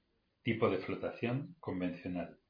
Línea isoeléctrica del encefalograma alterada por agitación respiratoria, movimientos oculares rápidos, por pérdida de referencia, cardio normal, electromielógrafo, tensiones musculares en zonas cervical y abdominal. Corte ozonizador, dijo otra voz. Cortado. Corte, calefacción de piscina y ambiente. Cortadas. Corte, circulación de agua. Cortada. Conecte, automáticos de temperatura. Conectados. Corte, luz de ambiente. Cortada. Suprima altavoz. Y se hizo la oscuridad, el silencio, la quietud. Yuri comenzó a ver una rueda que giraba. Irina y él estaban atados a ella dando vueltas, mientras ésta avanzaba por el campo. Cerca estaba María, que gritaba Boris. Boris. Entonces un silbido como de tren lo volvió a la real situación. Había comenzado a dormirse y seguramente Karpov lo detectó en las ondas del electroencefalógrafo, tras lo cual le envió la señal que lo sacó del sueño. Estaba despierto en la oscuridad y el más absoluto silencio. Del recuerdo del silbato pasó a ver una figura iluminada cada vez con mayor claridad. La Plisevskaya danzaba maravillosamente en el Bolshoi. Representaba a la Ana Karenina de Tolstoy y el silbato del tren anunciaba su muerte. Súbitamente la bailarina se convirtió en una enorme mariposa que flotaba sobre él, se diría que a un metro de distancia. Era multicolor e increíblemente luminosa. Yuri se sobresaltó y movió el agua, pero la mariposa siguió allí, agitando sus alas. Comprendió que seguía el ritmo de su respiración, contuvo el aire y el enorme insecto quedó paralizado, flotando sobre él. Pensó que las mariposas del arte psicodélico no eran sino exteriorizaciones de registros pulmonares, sobre todo en estados alucinatorios producidos por drogas. Algo parecido debería pasar con las sabandijas del delirium tremens. Seguramente las serpientes serían partes del tracto digestivo, las arañas tal vez traducciones renales o del hígado del enfermo. La mariposa desapareció súbitamente y todo quedó aquietado. Su actividad cerebral se había tornado fuertemente vigílica. Pensó que Karpov registraría un incremento de ondas beta, sacando la conclusión de que estaba inhibiendo los fenómenos sobre los que aquel quería ilustrarlo. Decidió relajarse profundamente y soltar sin control sus cadenas asociativas. Los brazos se habían alargado tal vez metros, y allí en los extremos que terminaban en dedos muy finos, las manos giraban como las hélices de un barco. Comprobó que nada se agitaba, pero las manos seguían dando vueltas cada vez más rápidamente, mientras el resto del cuerpo se agrandaba. Eso era. Su cuerpo no tenía límites, porque estaba a temperatura del agua y de la habitación. Decidió expandirse hacia el cuarto en el que trabajaban los psicólogos. En ese momento sintió un crujido de tablas rotas. Luego un fuerte viento bramó sobre su rostro y vio un túnel por el que se deslizaba a gran velocidad. Allí en el fondo lo esperaba una luz cada vez más grande, cada vez más brillante. Súbitamente vio a su cuerpo flotando en el agua. Tenía la real sensación de estar suspendido en el aire. Deseó entonces fuertemente volar hasta su casa y ver qué sucedía allá, pero se encontró nuevamente en el interior de la piscina. Karpov estaría registrando su actividad beta. Karpov lo estaba controlando. Karpov lo espiaba porque estaba en el complot. Todos contra él. Rió fuertemente. Comprendió que querían convertirlo en autómata. Le estaban lavando el cerebro. Estaba claro. La pastilla verde, las miradas cómplices de los psicólogos, querían matarlo a él, a Irina, a Vladimir y a la pequeña Sofía, porque él sabía lo que estaba pasando. Por eso les tiraban los brazos y las piernas y su sexo estaba erecto, y ellos ¡No! gritó Yuri. Al momento se encendieron las luces y sonó el silbato. Inmediatamente entró Karpov, gritando a su vez Irresponsable. Lo arruinó todo. Tomó a Yuri de un brazo y trató de sacarlo del agua, pero éste se soltó y fue a sentarse en cuclillas en el rincón opuesto de la piscina. Gemía suavemente, mientras lo agitaban algunos temblores. El vapor escapaba velozmente por la entrada abierta. Yuri, dijo Karpov, dulcemente al comprender la situación. Seguro que pasó por una crisis paranoide. Seguro que ahora hace el ritual del esquizofrénico. No se preocupe, son sus propios temores, sus propios contenidos cerebrales que han sido amplificados por la supresión sensorial. Recuerden a los místicos en sus aislamientos. El demonio los tentaba, o se producían feroces luchas con monstruos y otros seres extraordinarios. Cada cual tiene su propia flora y fauna psíquica. Vamos, conéctese con el mundo. Pronto entró el otro psicólogo con una copa llena de un líquido transparente. Beba esto, dijo, acercando el recipiente a Yuri. Yuri alzó la cabeza. Sus ojos estaban muy abiertos y se alcanzaban a ver las pupilas enormemente dilatadas. ¿Qué es? preguntó temblorosamente. No es veneno ni droga, explicó risueñamente Karpov, agregando. Por lo menos para mí. ¿Qué es? repitió Yuri en tono amenazante. Vodka, mi amigo. Pero si no lo toma, lo haré yo. Dicho lo cual, Karpov escanció la copa. Luego la devolvió a su ayudante. La chanza terminó con ceremonia. Me inclino ante usted, dijo Karpov al ayudante. Da, Tovarich, da, replicó el ayudante, inclinándose a su vez, y la copa voló hacia atrás, haciéndose pedazos en la otra habitación. Yuri comenzaba a recuperarse. Dos horas después, el profesor Tokarev había terminado de redactar sus experiencias en el pequeño recibidor de entrada.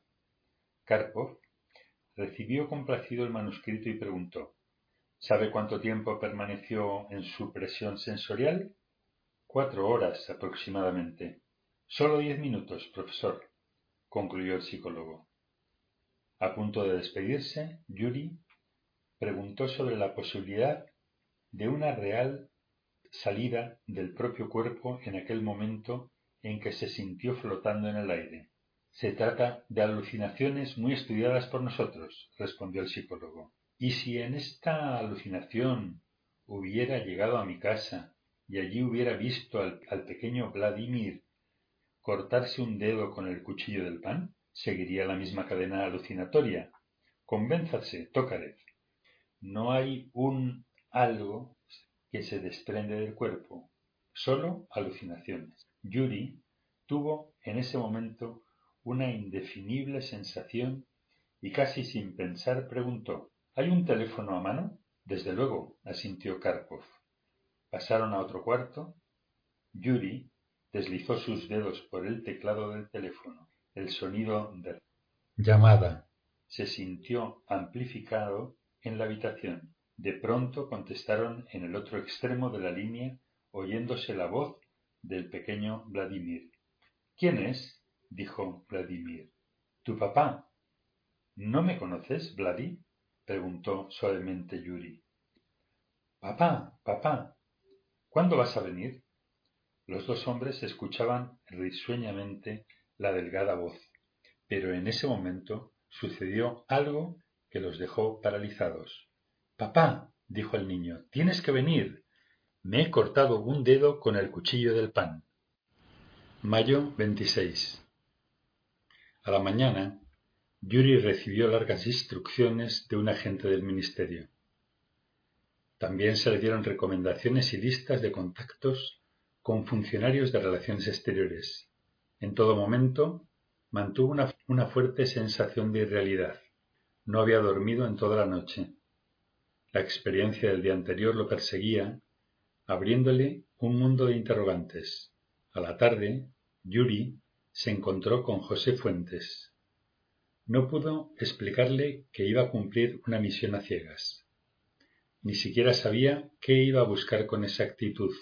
De todas maneras, pidió al boliviano algunas referencias sobre la doctrina. Por último, le rogó que le diera contactos con su gente en Latinoamérica, ya que en el libro que le proporcionara Grigori no figuraba referencia alguna sobre el punto. No era posible que tal grupo fuera desconocido por los servicios de inteligencia que seguramente habían trabajado durante meses tras la pista de formaciones de ese tipo. José le suministró datos y referencias personales en Río de Janeiro La Paz y Santiago de Chile. El día terminó con Irina y los niños. A la noche tuvo una larga charla con ella sobre el sentido de la vida y el problema de la muerte. Pensó que nunca antes la había escuchado tocar esos temas. Sus ideas se hicieron sombrías por unos instantes, pero lo atribuyó a las especiales circunstancias que estaba viviendo. A fin de cuentas, en un mes más se reuniría nuevamente el comité para analizar resultados. Él estaría presente y todo terminaría con una carcajada general frente al apresuramiento irracional que los había invadido, y ese mismo día festejaría el reencuentro con Irina. Luego llevaría a los niños a las tiendas GUM, a la plaza Sverdlov y al recreo Gorky. Sí, todo terminaría absurdamente y la cosa sería aún más ridícula que la incursión fallida de Grigori al monte Ararat. Una cosa era clara, el comité estaba formado por escandalosos y aventureros. En cuanto a él, seguía instrucciones sin facultades de decisión en el asunto. Así es que se regocijó imaginando la cara de los funcionarios del ministerio cuando el comité les dijera, se abren comillas, camaradas, hubo una falsa alarma, se cierran comillas. Él había escrito en la revista sobre los síntomas que había observado proponiendo un estudio serio de la cuestión, tal vez dramatizando un poco, pero nunca había sugerido una alocada cabalgata sin objetivos claros. A su vez, el comité, seguramente inspirado por Grigori, se había abalanzado sobre el ministerio, refregándole en las narices que no había previsto la revolución de Irán, encendida por un fanático religioso. Así, sumando alarmismo en cuanto a la posibilidad de que ocurriera una reacción en cadena de fenómenos de ese tipo, si no se tomaban urgentes medidas, el comité seguía abriéndose paso. Quedaba en claro que sus miembros trabajaban en esas ideas desde hacía meses. Y quién sabe si otros aventureros parecidos no estarían en lo mismo en USA y Europa Occidental. Las frases de Grigori, referidas a investigadores capitalistas, tal vez podían entenderse como un acuerdo subterráneo con ellos. Después de esos devaneos, Yuri comprendió que muchos de tales pensamientos estaban dictados por su disgusto ante la partida inminente. A fin de cuentas, en la cámara de supresión sensorial había terminado atribuyendo todo género de maldades a Karpov, y esas maldades no eran sino sus propios contenidos cerebrales. Mayo 28. El profesor Tokarev volaba en un avión de Aeroflot rumbo a Nueva Delhi. Pocas horas antes había cruzado el Moscova, llegando a Yodinskoy Poli, y una vez en el aeropuerto, Irina lo había besado largamente. Ahora a su izquierda y abajo creía reconocer las siluetas del Kamet y el Nanda Devi, mientras las nieves del, se abren comillas, techo del mundo, se cierran comillas, se besaban con el dorado rojizo del amanecer indio. Luego el avión fue perdiendo altura. Era muy de mañana cuando salvó la aduana velozmente gracias a su pasaporte diplomático. Allí mismo, casi al salir del aeropuerto, una nube de niños se abalanzó sobre él. Johnny. Money. Money. Gritaban a coro colgándose de sus ropas, tironeando su maletín de mano. Alguien tomó a Yuri del brazo, invitándolo hacia un vehículo que se alcanzaba a divisar a unos cincuenta metros. Profesor, por aquí, profesor, por aquí repetía el chofer de la embajada soviética. Un reflejo de desconfianza movió a Yuri, pero luego se tranquilizó al leer en la puerta delantera del automóvil. Soyuz, Sovietsky, Solzhenitsky Republic, El coche partió lentamente. En su camino se cruzaban cientos de personas a pie o en bicicleta. A veces algunas motos o pequeñas furgonetas interrumpían el tránsito. En otras ocasiones eran los cebúes que rumiaban lentamente echados en la calle. Los vehículos que aparecían en dirección opuesta eludían los obstáculos a gran velocidad, casi enfrentándose con el auto de la embajada. Yuri, al lado del chofer, veía desperezarse a la ciudad. Miles de pobladores abandonaban el duro lecho en las aceras, mientras alrededor de pequeños fuegos remolineaban seres humanos y perros. Por algún momento el profesor recordó el mercado de Samarcán, pero reconoció que allí por lo menos había orden. En diferentes edificios aparecía en madera, piedra, ladrillo o pintura la esvástica la India. Yuri entrecerró los párpados. El sol y la nieve del Himalaya se unieron en el rojo encendido del amanecer. Él e Irina se abrazaron girando en una gigantesca esvástica que avanzaba arrasando los campos del Trasnova. Los campesinos se agolpaban en Novgorod, y allí también el veterano de las brigadas internacionales arrastró a su mujer y a su pequeño Yuri lejos de la metralla invasora. Boris. Boris. gritaba María mientras apretaba fuertemente a su hijo en aquella enorme confusión sangrienta.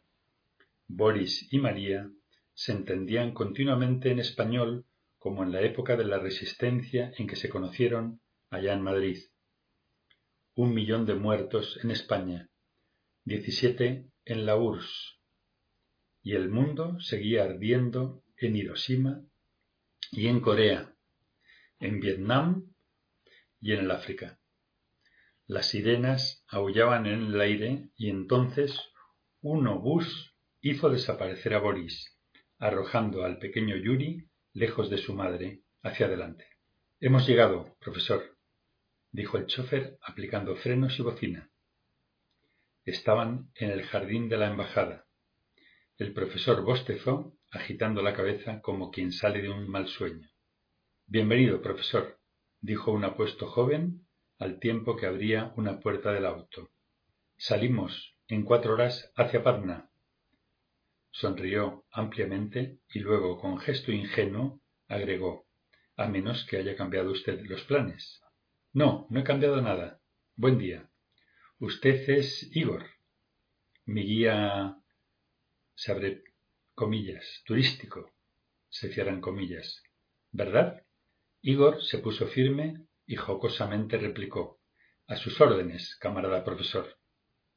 Y así entraron riendo en la embajada. Adelante iba Igor cargando el maletín de mano. Esa misma tarde estaban en Patna, a pocos kilómetros de la frontera con Nepal. En los alrededores de la ciudad crecían numerosos de distintas tendencias. La actividad se había multiplicado, luego que miles de monjes tibetanos, huyendo de los chinos, se habían distribuido por la India. Por tanto, en el arco norte, desde Benarés a Patna, una fuerte correntada religiosa se había comenzado a incrementar desde hacía unos años. Según constaba en el libro, era preciso tocar tres puntos de la zona para contactar con no menos de cincuenta agrupaciones místicas, entre comillas, no oficiales. Así es que, arribados a un antiguo hotel, el profesor y su acompañante se dispusieron a planificar los desplazamientos de los siguientes días. Mayo 29. Muy temprano, los rusos salieron hacia una dirección señalada en el libro de Grigori. Sin embargo, en pleno camino, Yuri decidió cambiar de ruta y ante el asombro de Igor, fueron derechamente hacia los barrios bajos como si el profesor los hubiera conocido de antemano. Es una corazonada, había dicho Yuri llegando ante una vieja casona. llamaron a la puerta y fueron introducidos de inmediato por un sujeto vestido con túnica azafrán. Los dos hombres se miraron con sorpresa, pero no dijeron una sola palabra. En un pequeño cuarto los recibió Tenzin Chobrang. Se trataba de un hombre culto, en la actualidad profesor de religiones orientales en Ámsterdam. En esos días había cerrado una gira por distintas partes del mundo buscando emplazamiento para los que él llamaba refugiados del Tíbet. El anfitrión había recibido a los visitantes sentado entre multicolores almohadones, enmarcado por el abigarrado estilo budista tibetano. El lama Tenzin hablaba con deferencia, explicándoles que sus gestiones habían progresado en América del Sur. Ello interesó vivamente a Yuri, quien trató de sondear los motivos de semejante orientación geográfica. Tenzin, entonces, comentó que cierta zona del altiplano sudamericano poseía características climáticas y humanas similares a las del Tíbet. Sin embargo, se había explayado el ama, existían aún ciertas dificultades que ponían los gobiernos de aquellas remotas latitudes. El establecimiento de colonias agrícolas poco tecnificadas era una seria objeción para aquellos países jóvenes, sedientos de progreso, que generalmente optaban por la inmigración europea, o en todo caso japonesa. Tenzin siguió comentando que el Dalai Lama no había logrado colocar a los refugiados en ningún punto preciso y que éstos se distribuían desordenadamente al norte de la India, trabajando en la apertura de caminos a cambio de pagas miserables.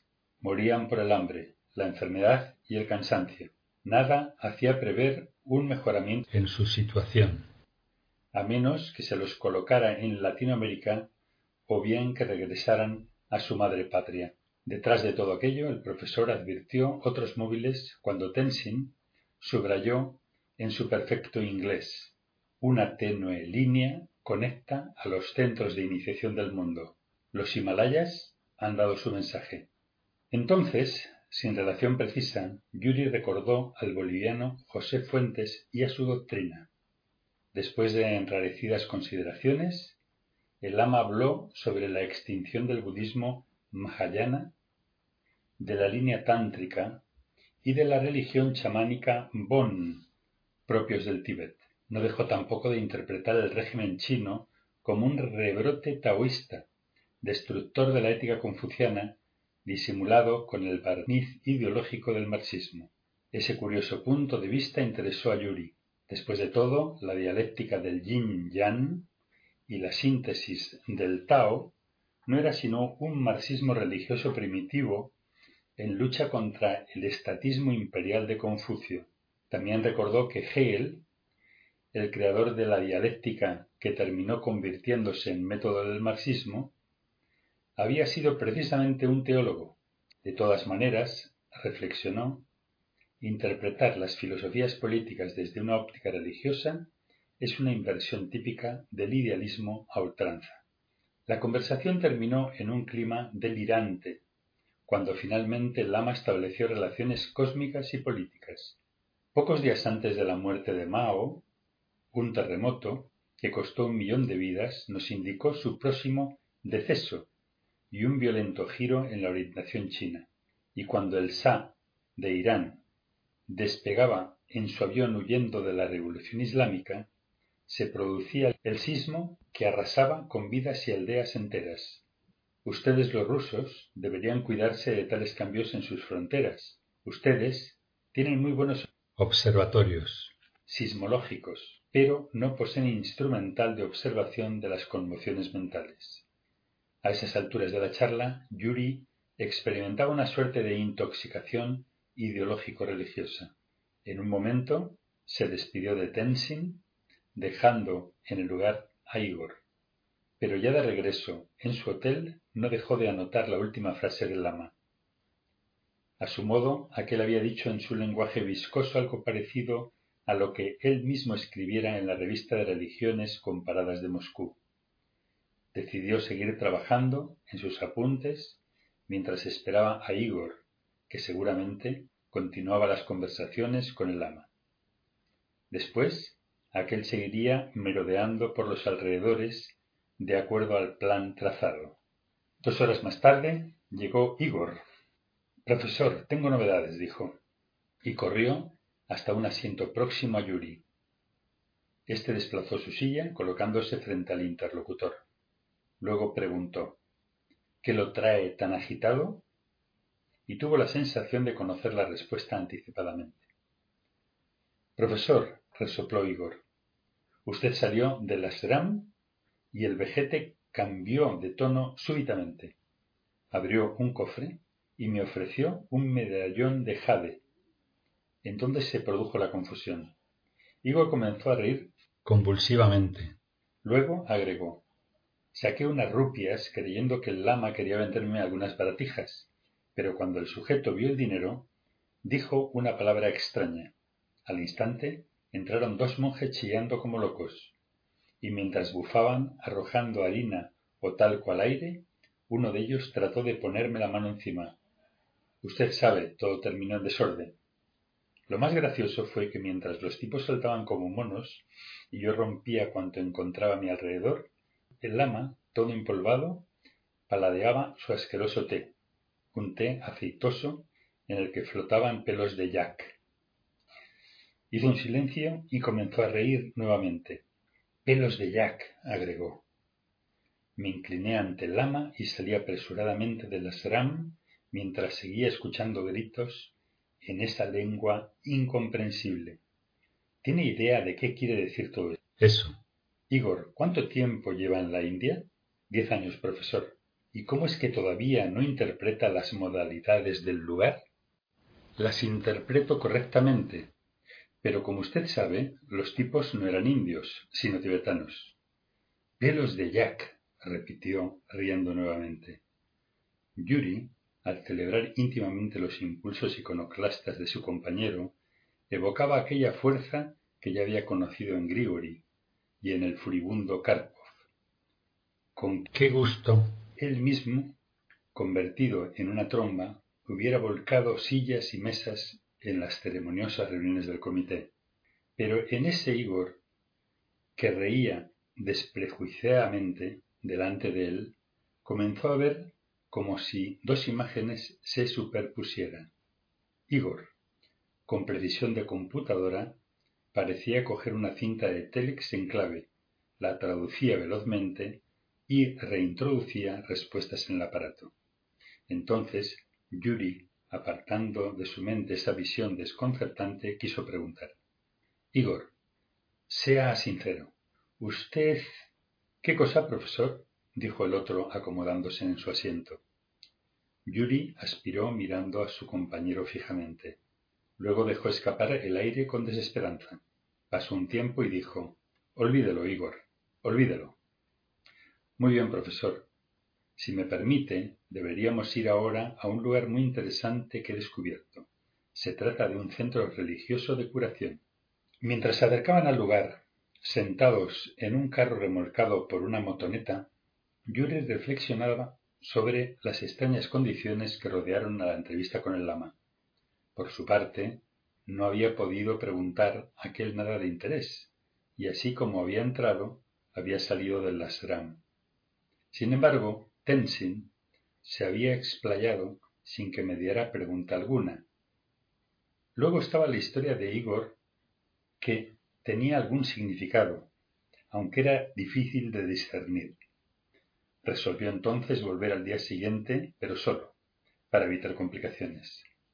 Habían llegado al centro de curación.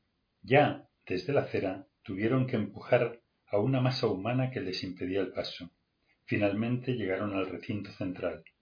Muy cerca de ellos yacía sobre una mesa un individuo cincuentón. Era de aspecto europeo, tal vez austríaco. Tenía el pecho descubierto y el resto del cuerpo bajo una sábana blanca. Frente a cada ángulo de la mesa estaba en pie un ayudante del curandero quien ahora entraba en escena mostrando sus manos al público con las actitudes de un prestidigitador.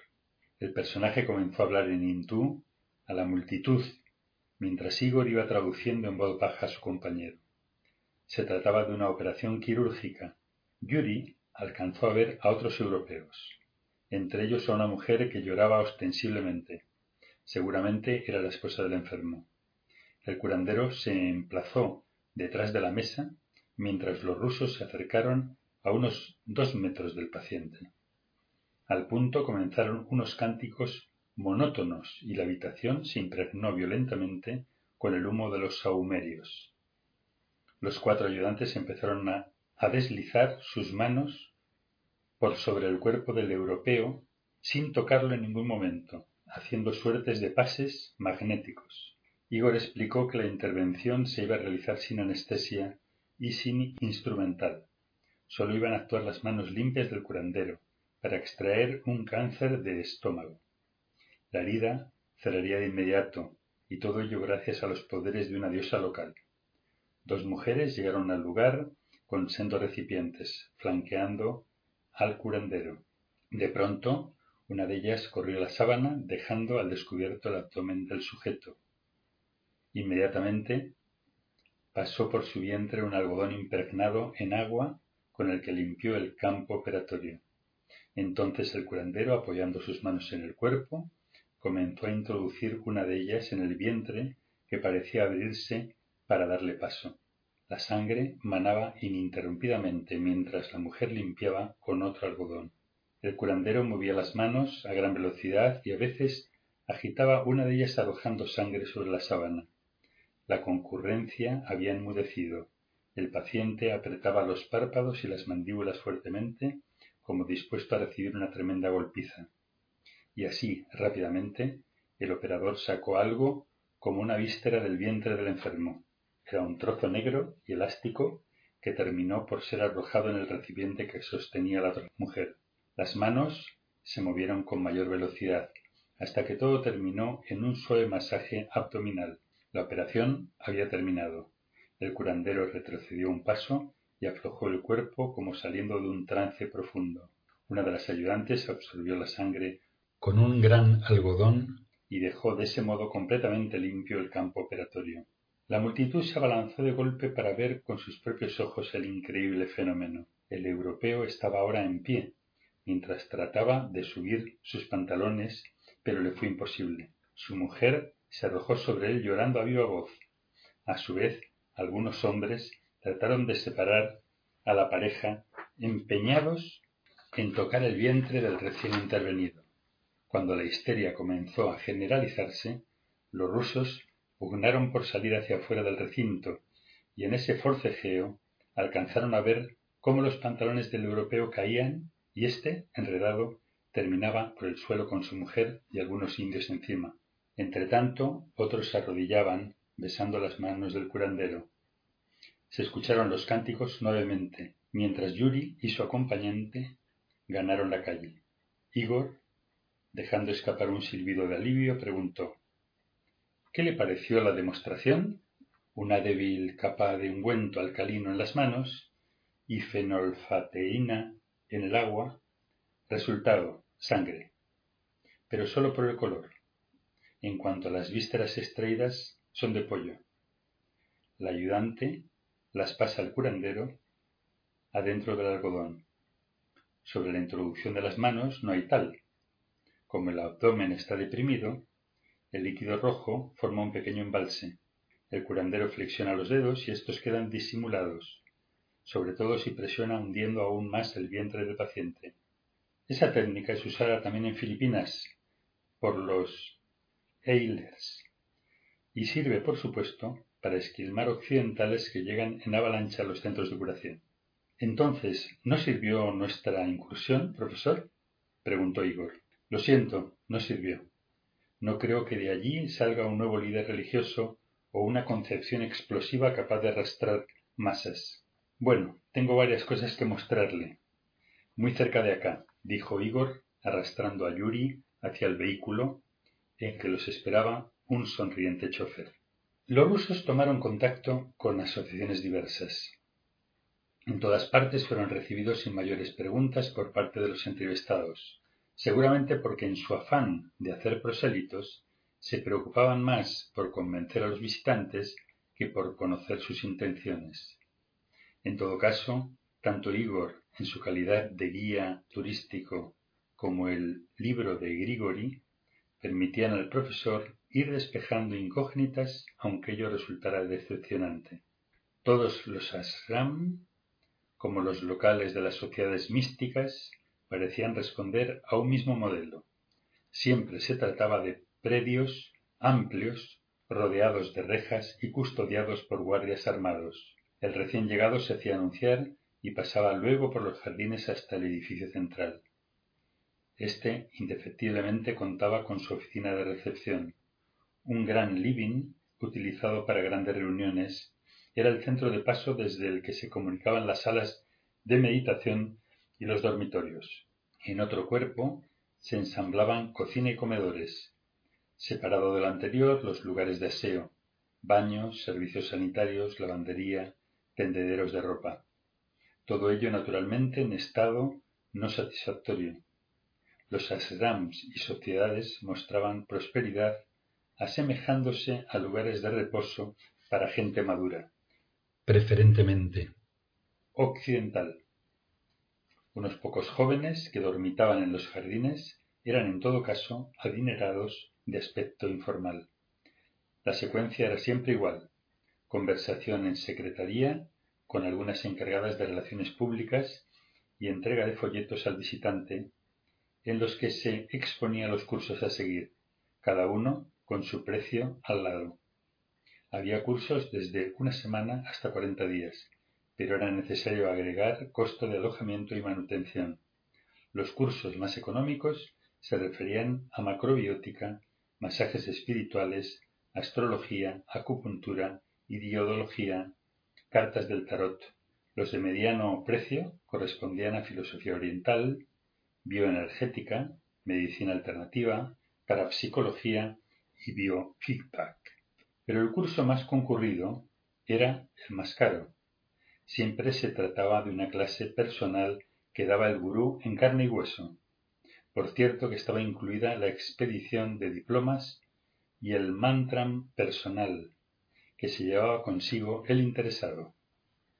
Yuri y su acompañante, para tomar la mayor cantidad posible de muestras, habían terminado por dividir esfuerzos visitando separadamente distintos lugares. Cuando se encontraron nuevamente en el hotel, a fin de redactar las notas de la jornada, era medianoche. En los apuntes del profesor quedó una pregunta sin responder. ¿Cómo fue que llegamos a las Ram de Tenshin? No sé qué contestar, ni siquiera qué pensar de todo esto. ¿Quién lo explicaría mejor? ¿Karpov? Mayo 30. Esta vez los rusos salieron del hotel vestidos con blusas indias y sandalias. Eran las seis de la mañana. Los hombres tomaron rumbos diferentes. Igor contrató un taxi para su excursión a las aldeas que rodeaban a Patna. También tenía que llegar aquel día a Pusa y Darbanga, y si alcanzaba el tiempo, tocaría Matubani, casi en los límites con Nepal, a unos doscientos kilómetros de Katmandú. Según el libro de tapas marrones, esa era una de las zonas de encrucijada cultural, y allí se encontraban sociedades en las que formas místicas no oficiales estaban en continua transformación. A las siete de la mañana, Yuri entraba en el aseram donde se alojaba Tenzin. Dos monjes lo recibieron cortésmente y haciéndolo pasar al cuarto en que había conversado con el lama el día anterior. Nada parecía haber cambiado. No obstante, el desastre promovido por Igor y mientras reflexionaba sobre las diferencias entre este ashram y los convencionales, se abrió una puerta con suavidad. Tenzin apareció detrás de él sobresaltándolo. Excelencia, dijo Yuri, le saludo y le presento mis excusas por el incidente de ayer. El ama tomó asiento en su lugar habitual e invitó al ruso a ponerse cómodo. Inmediatamente entró un monje con té mantecado, saludó ceremoniosamente y desapareció. Los malentendidos son cosas frecuentes, señor Tokarev, dijo Yuri. Sí, son cosas frecuentes, señor Tokarev. Pero en verdad, gracias a esa confusión, tengo el agrado de hablar nuevamente con usted. De todas maneras, creo que hubiera vuelto aquí. Sorbió su té despaciosamente y continuó. O porque hubiera llegado a sus manos el medallón que le pensaba enviar con su amigo, o simplemente porque usted no preguntó lo que necesitaba saber, y por tanto debía volver a hacerlo. Queda claro que fui yo quien habló ayer para orientarlo en algunos temas que posiblemente le interesaban. Yuri tomó a su vez la taza de té, abrumado por los procedimientos elípticos del lama. Pregunte, señor Tokarev. No se limite. Excelencia, soy profesor de religiones comparadas en la Universidad de Moscú. El hecho de que esté dictando cátedra de temas afines a los míos en Ámsterdam me hace más fácil el diálogo. Yuri se detuvo un instante buscando el hilo justo de su discurso. Al notar su inquietud, el lama dijo afablemente Profesor, tenga la seguridad de que sus preguntas tratarán de ser respondidas cabalmente por mí. No se limite, pues. Bien, ¿qué quiso decir ayer con aquello de, saben comillas, una tenue línea conecta los centros de iniciación del mundo? ¿Los Himalaya han dado su mensaje? Son palabras textuales, excelencia, las anoté luego en mis apuntes de viaje. Primeramente le contestaré con algo difícil de aceptar, repuso Tenzin. Los centros de iniciación corresponden a lugares en los que el conocimiento y la práctica mística, entre comillas, alcanzan los mejores niveles. No son centros de información como las universidades, por ejemplo. Tampoco son fáciles de encontrar porque la gente en general tiene una idea muy diferente sobre estas cosas. Yuri comprendió que el lama hablaba ahora sin elipses. Ello lo animó a sacar de entre sus ropas una libreta. De inmediato comenzó a tomar nota de las palabras de Tenzin. Entonces siguió la explicación. En los alrededores del Himalaya, del monte Ararat, de los Andes y en otros puntos se encuentran estos centros que permanecen unidos. Usted conocerá la leyenda del monte Merú. Ese monte no existe en un lugar preciso. Es simplemente el monte que une la tierra con el cielo. Los centros de iniciación suelen corresponder a un paisaje físico que despierta el paisaje mental del monte Merú. Otro tanto ocurre con las ciudades subterráneas de Agarti y Sambalá. Ellas conectan con el infierno, pero tampoco existen físicamente, son mentales. Yuri tomaba nota nerviosamente mientras establecía conexiones con las incursiones de Grigori al Ararat. Para colmo, el comité le había asignado la misión de rastrear cerca de los Himalayas y de los Andes, pero la iniciativa había partido de él mismo. Todo eso enredaba la comprensión de lo que estaba escuchando. El monte Merú, siguió Tenzin, produce fuertes terremotos espirituales cuando llega la hora. Nadie puede ver al monte Merú a menos que pida permiso a algunos de los guardianes. Estos guardianes no son físicos, sino mentales pero el buscador necesita de alguna presencia física para ser guiado correctamente por los laberintos de su conciencia. Se detuvo un instante y continuó. Atienda a esta recomendación. No se oriente por las apariencias. Un gran maestro puede ser Sudra. En cambio, un jefe espiritual reconocido puede estar muy lejos del conocimiento. No busque a los líderes espirituales reconocidos y aceptados. Busque a los perseguidos por ellos. Si usted hubiera vivido en la época en que los grandes maestros espirituales iniciaron su prédica, no los hubiera reconocido porque no tenían aspecto de hombres religiosos. Eran mensajeros del monte Merú, de la misma mente humana que los disparó hacia el mundo. Sin ellos, hubiera quedado el ser humano a merced de las tinieblas de su propia mente. Excelencia, interrumpió Yuri, ¿cómo es esto de que la mente dispara mensajeros al mundo? Los seres vivos crean sus defensas. Imagine a la mente como un ser vivo. Imagine que está al borde de la locura. Entonces, desde las luminosas cumbres del monte Merú, volarán los mensajeros. Serán los portadores de la luz. Ellos mismos son los que guían a la mente luego de la separación del cuerpo físico, cuando sobreviene la ilusión de la muerte. El lama cayó y quedó inmóvil escrutando a Yuri, mientras éste seguía escribiendo mucho tiempo después de haber escuchado las últimas palabras. Escribía lo dicho por el lama, pero también sus reflexiones sobre la luz, esa luz al fondo del túnel, antes de su aparente separación del cuerpo físico, allí en la cámara de supresión sensorial. Excelencia, interrumpió Yuri, mi formación impide que siga sus desarrollos adecuadamente. Usted comprenderá, son problemas de palabras y de interpretaciones. Pero de una cosa estoy seguro, lo que dice es útil para la investigación que me han encomendado y para mí personalmente. Tenzin, sonriendo, dijo cálidamente Profesor, es usted un hombre bueno y con una gran fuerza, pero no sabe todavía lo que busca, y eso es extraordinario. ¿Cómo puede llevarse adelante una investigación sin saber qué se investiga? El ruso, al sentirse tocado, adujo mecánicamente. Busco síntomas de un posible desborde místico que puede aparecer en cualquier momento en el mundo, desequilibrando la situación actual. Alégrese, profesor Tokarev. Está comenzando tal desborde, como sucede cuando se rompen las contenciones de los hielos y ese río que nace arrastra todo a su paso. Así sucede cuando la mente se libera. Luego, las aguas se aclaran y sirven al regadío los campos. Yuri se encogió de hombros, conteniendo la respiración.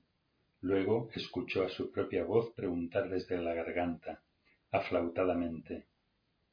Excelencia, ¿qué se entiende por doctrina? Doctrina es la enseñanza de todo Buda, respondió el lama. Y ante tal explicación, Yuri decidió concluir la entrevista. Se sentía defraudado y algo parecido a la indignación crecía en su pecho. Sin embargo, volvió sobre sí y dijo Excelencia, espero no haber sido desagradable con mis preguntas. Le agradezco enormemente su orientación. El ama inclinó su cabeza. Luego acercó un cofre y de él extrajo un medallón que depositó en manos del ruso. Déselo al guardián si quiere ver el monte Merú, concluyó. Yuri contempló el medallón de jade tallado y en él alcanzó a percibir un círculo en el que se inscribía un triángulo equilátero. Luego, dando las gracias al lama, se puso en pie y finalmente dijo con un cierto sarcasmo Excelencia, me imagino que un día podré interpretar sus palabras exactamente. Me inclino ante usted.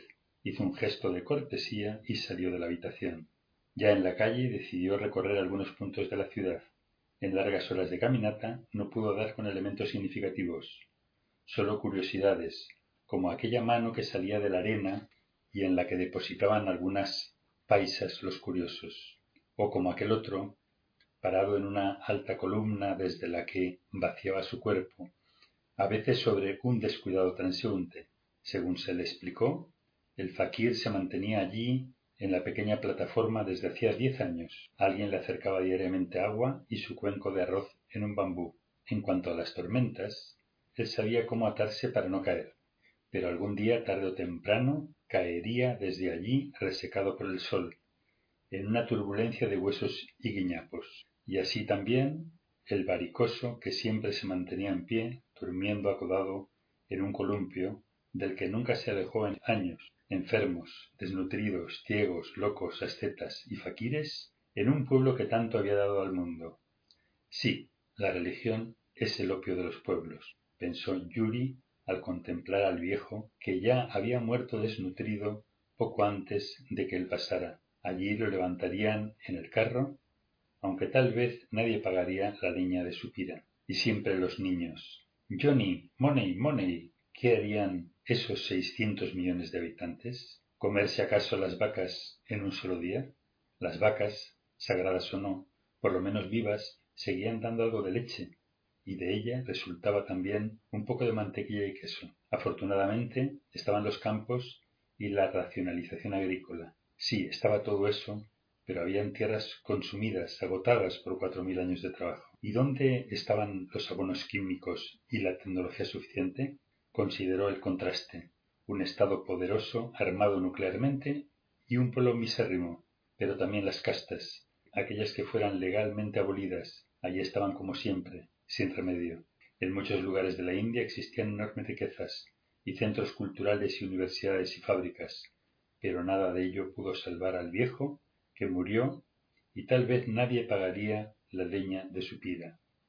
Por allí pasó Alejandro, y no quedó de él ni de su imperio más que el recuerdo. Por allí pasaron los mongoles, y otros, y otros más, pero nada quedó de ellos, y cuando los europeos quisieron dominarla, toda India, como una gran vaca sagrada, se quedó inmóvil, y en su silencio milenario los derrotó.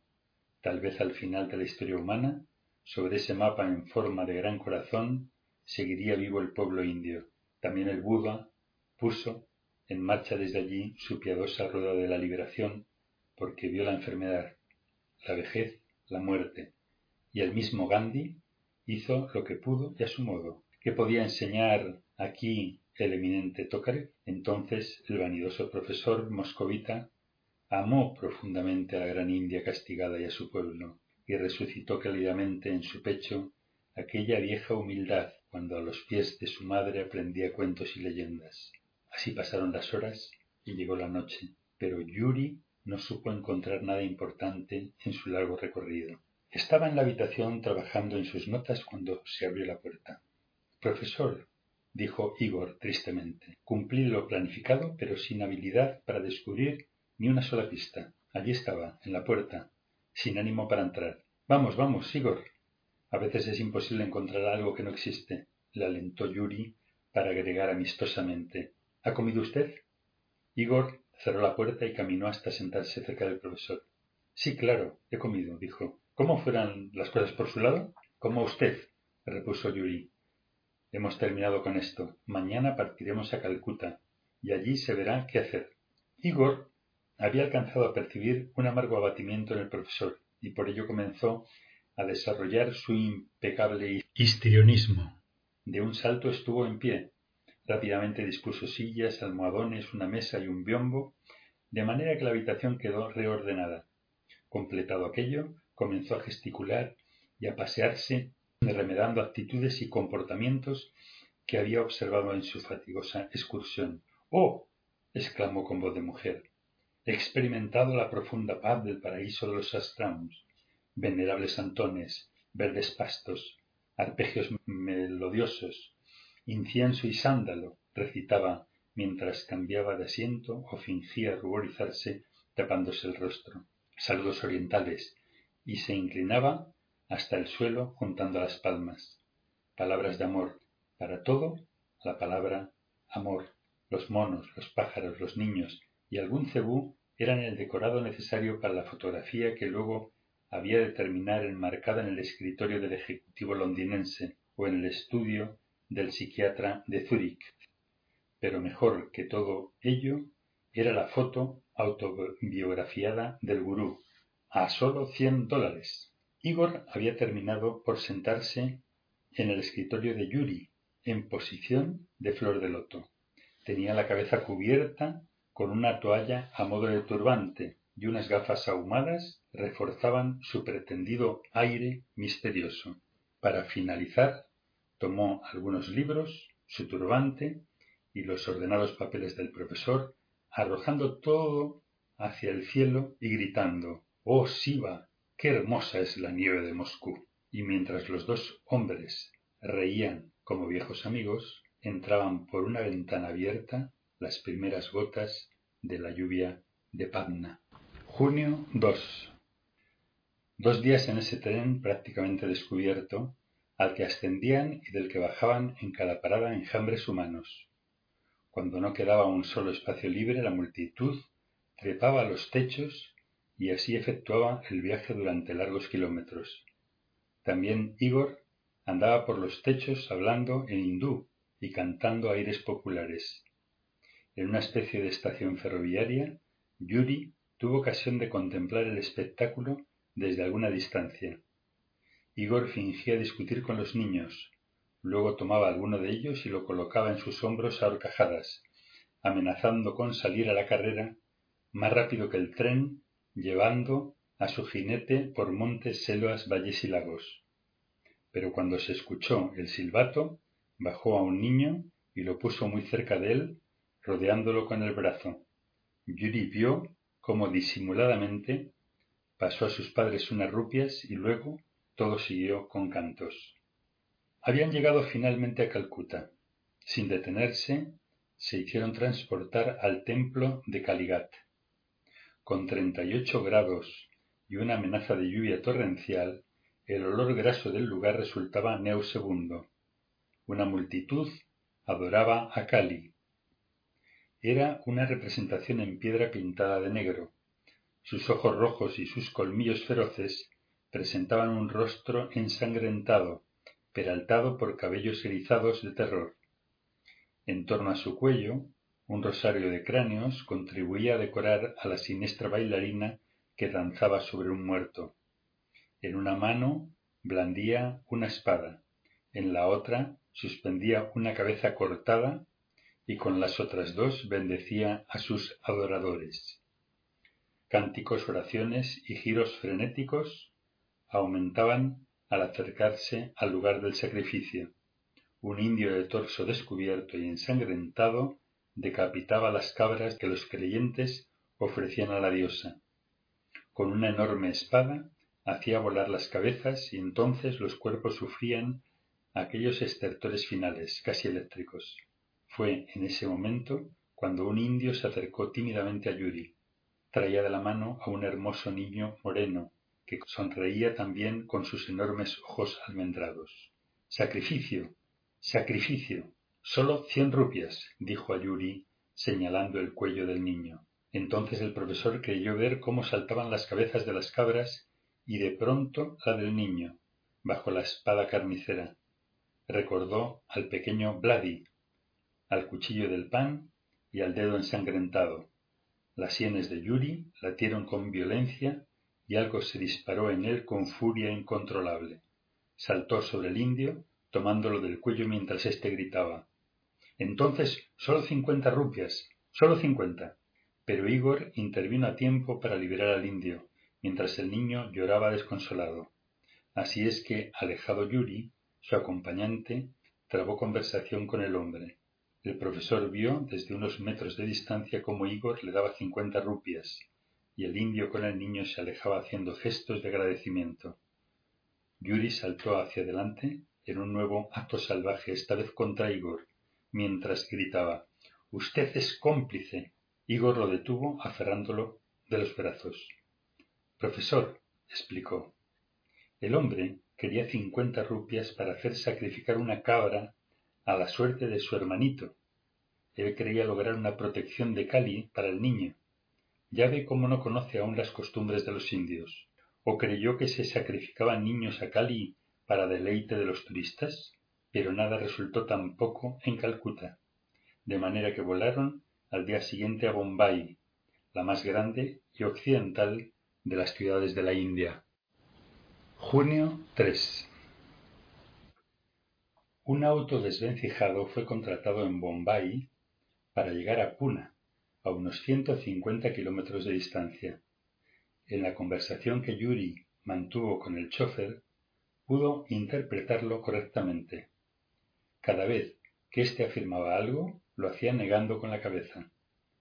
Ese gesto contradictorio se lo había destacado Igor días antes, de manera que a partir de entonces siempre pudo comprender que no quería decir sí. A fin de cuentas, en la URSS era común que tanto los líderes como los artistas del espectáculo aplaudieran a su público y esa costumbre tan normal parecía extrañar a los capitalistas. Llegados a Puna, fueron directamente al Amir Hotel. Luego salieron de recorrida, buscando los grupos místicos no oficiales que figuraban en el libro. Terminó la jornada con el fracaso habitual. Junio 4. Llegaron hacia las nueve de la mañana a la Seram de Zaguán, a tiempo para escuchar la disertación. Los fieles, un centenar de occidentales, estaban sentados en el césped. El gordo zaguán, en su trono dorado, y desde lo alto de una galería acompañaba los sones de una placa fonográfica que salían por los altavoces. Ora movía sus manos rítmicamente, ora meneaba su cabezota con dulzura. Pero, cuando blanqueaba los ojos y mecía sus negras barbas grasientas, estallaba el asombro general. ¡Qué paz había en su rostro! Comillas. Rendirse ante el maestro, decía una voz en inglés americanizado, porque aquel que quiere liberarse debe entregar su ego. Respondiendo a la consigna, los occidentales pasaban a ponerse de rodillas, acariciando el césped con la cara. Los más afortunados podían llegar hasta el gordo y finalmente besar las medias rosadas que afloraban entre las negras correas de las sandalias. Los rusos se confundieron entre los discípulos. Yuri se sentó sobre el césped, pero Igor fue derechamente a una silla aislada y vacía que al parecer le invitó insidiosamente, porque en cuanto se hubo acomodado, un griterío histérico hizo presa de varias mujeres que al punto se arrojaron sobre él. Igor se defendió tenazmente, tratando de no soltar algún puñetazo que lastimara a las agresoras. Pero todo fue tan rápido que algunas alcanzaron a desgarrarle la blusa y los bolsillos de sus pantalones.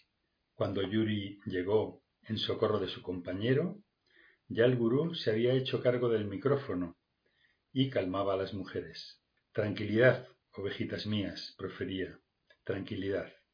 Debéis comprender que él no conoce el gran significado de esa silla vacía, esa silla en la que cada mañana se sienta para escucharme el periespíritu del más grande desencarnado de la India. Las enfurecidas atacantes retrocedieron a regañadientes, pero lo más destacado para el profesor fue advertir que zigzagueaban o caían al piso riendo grotescamente. Estaba claro que ya desde temprano había corrido el licor o la droga y algunas pasaban de la ira a la risa desordenadamente. Luego se explicaría que ciertos estimulantes predisponían favorablemente, en el sentido de hacer abrir el corazón a las verdades de zaguán. La silla quedó vacía nuevamente e Igor terminó por sentarse al lado de su compañero, al cual dijo en voz baja Lo aplasté. ¿A quién? preguntó Yuri. Al periespíritu del más grande desencarnado de la India, camarada profesor. Zaguán deliró durante media hora y al concluir muchos agradecidos volvieron a lamer sus medias rosadas. La cosa tomó un giro sublime cuando apareció un gran Mercedes-Benz negro al que trepó el gordo ayudado por los discípulos. El auto dio tres o cuatro vueltas alrededor del conjunto, arrodillado, mientras el gurú repartía besos desde la ventanilla trasera. Luego bajó en el mismo lugar en que había ascendido al coche, y mientras éste era devuelto al garaje, el gordo entró en la galería, desapareciendo de los ojos profanos. Dos horas después, los rusos estaban saliendo de la Seram cuando fueron alcanzados por dos hombres que ayudaban a una mujer joven de andar vacilante. ¿Ustedes vuelven a Pona? preguntó uno de ellos. Sí, ya mismo, dijo Igor. ¿No podrían llevar a Ethel? arremetió el otro. ¿Pero a dónde? inquirió Igor, desconcertado. A dónde vayan ustedes. Déjennos sus datos y en unas horas pasaremos por ella. Ahora no hay tiempo para dar explicaciones. Escribe los datos, Pierre, ordenó uno de los jóvenes. Oiga, Pierre, intervino Yuri, estaremos esperándolos en el Amir Hotel. Pregunten por el profesor Tokarev. Si no llegan en dos horas, les dejaremos el bulto allí mismo. Los jóvenes volvieron sus espaldas y regresaron hacia el Esram. Estaban en la habitación. Ethel no había dicho una sola palabra. Seguía recostada con los ojos abiertos, casi sin pestañear, mientras Igor había encargado jugos de fruta y algunos platos convencionales indios. En unos minutos una nube de servidores entró al cuarto. Dejaron un carro rodante cargado con los encargos y formaron al lado de la puerta para recibir las propinas de Igor. Este fue entregando paisas. Cada uno recibía sus monedas, agradecía negando con la cabeza y salían en orden. Yuri acercó un vaso con jugo de frutas a Ethel, pero ésta siguió sin responder. Los rusos optaron por dejar las cosas en la situación en que estaban, a la espera de los jóvenes, mientras aprovecharían para ducharse y arreglar sus efectos personales, particularmente maltrechos en el caso de Igor. Poco después, alguien llamó a la puerta. Adelante, invitó Igor. Y de inmediato se presentaron los dos jóvenes. Tomaron asiento y luego de beber unos jugos, el más alto dijo Me llamo Caustila y este es Pierre. Ethel ha estado en el Asram desde hace tres meses. Ayer llegamos de visita y allí la conocimos. Alcanzamos a escuchar su historia, pero hoy ya no hablaba, de manera que decidimos sacarla de allí. Ah, ustedes son Boy Scouts, ironizó Igor. No, somos monjitas de la caridad, replicó Pierre impetuosamente. Bueno, bueno, apaciguó Yuri. ¿Qué tal si dejamos que los señores expliquen el asunto? En el ashram quedan cerca de diez cretinos más intoxicados como Ethel. Se resisten a salir porque esperan que Zaguán les dé lo que ellos llaman el gran secreto, entre comillas. Para lograr eso, cada día se preparan reduciendo su cuota de arroz descascarillado, explicó el más alto. Ahora comprendo, atacó Igor. Ustedes son del ejército de salvación. No, somos los nenes del ballet Bolshoi, profirió Pierre. ¿Será posible? Rayos, interrumpió el profesor. ¿Quieren una pelea callejera? Está bien, háganla, pero afuera. ¿Y qué es eso del Bolshoi? ¿No son rusos, profesor Tokarev? En la conserjería nos lo confirmaron. Sí, diplomáticos rusos, afirmó Caustila.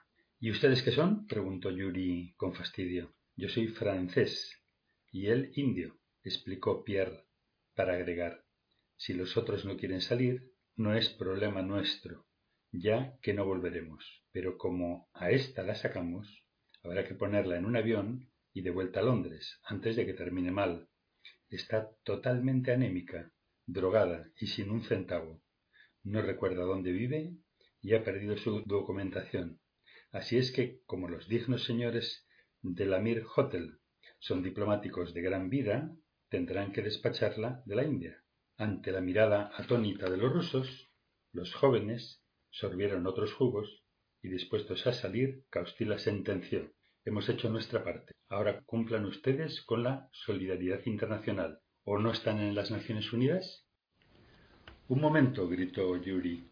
Queremos saber más. No hay más que hablar, repuso Pierre.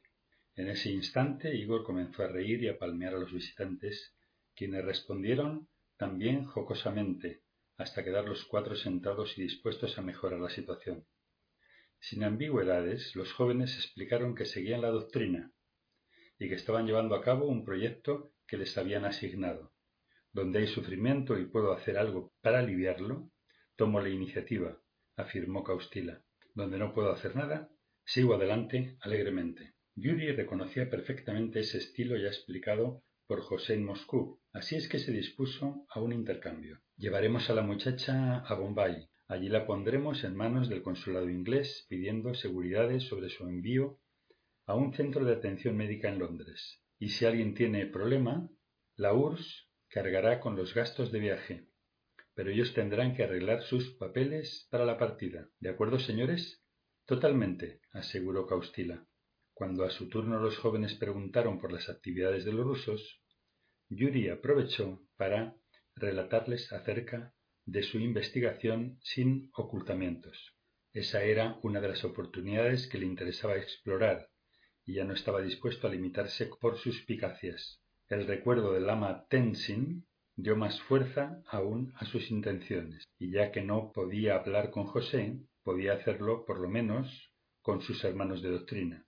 Frente a las explicaciones de Yuri, Pierre destacó que ellos sabían sobre el creciente desequilibrio psicosocial y también en torno a la irrupción de nuevos fenómenos místicos perturbadores. Agregó que pronto comenzarían explosiones irracionales en cadena.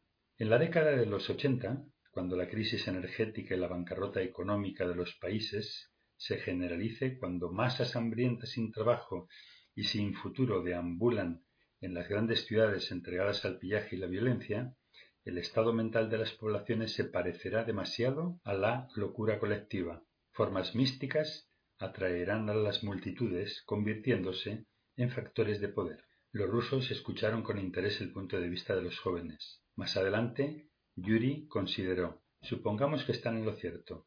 ¿Qué debería hacerse en tal caso? Solo una cosa, argumentó Pierre, tener a la mano una formidable herramienta de psicoterapia social capaz de absorber las enormes energías negativas de la mente colectiva y transformarlas positivamente. Para ello debe haber un lanzamiento. ¿Un lanzamiento? ¿De qué? ¿Y para qué?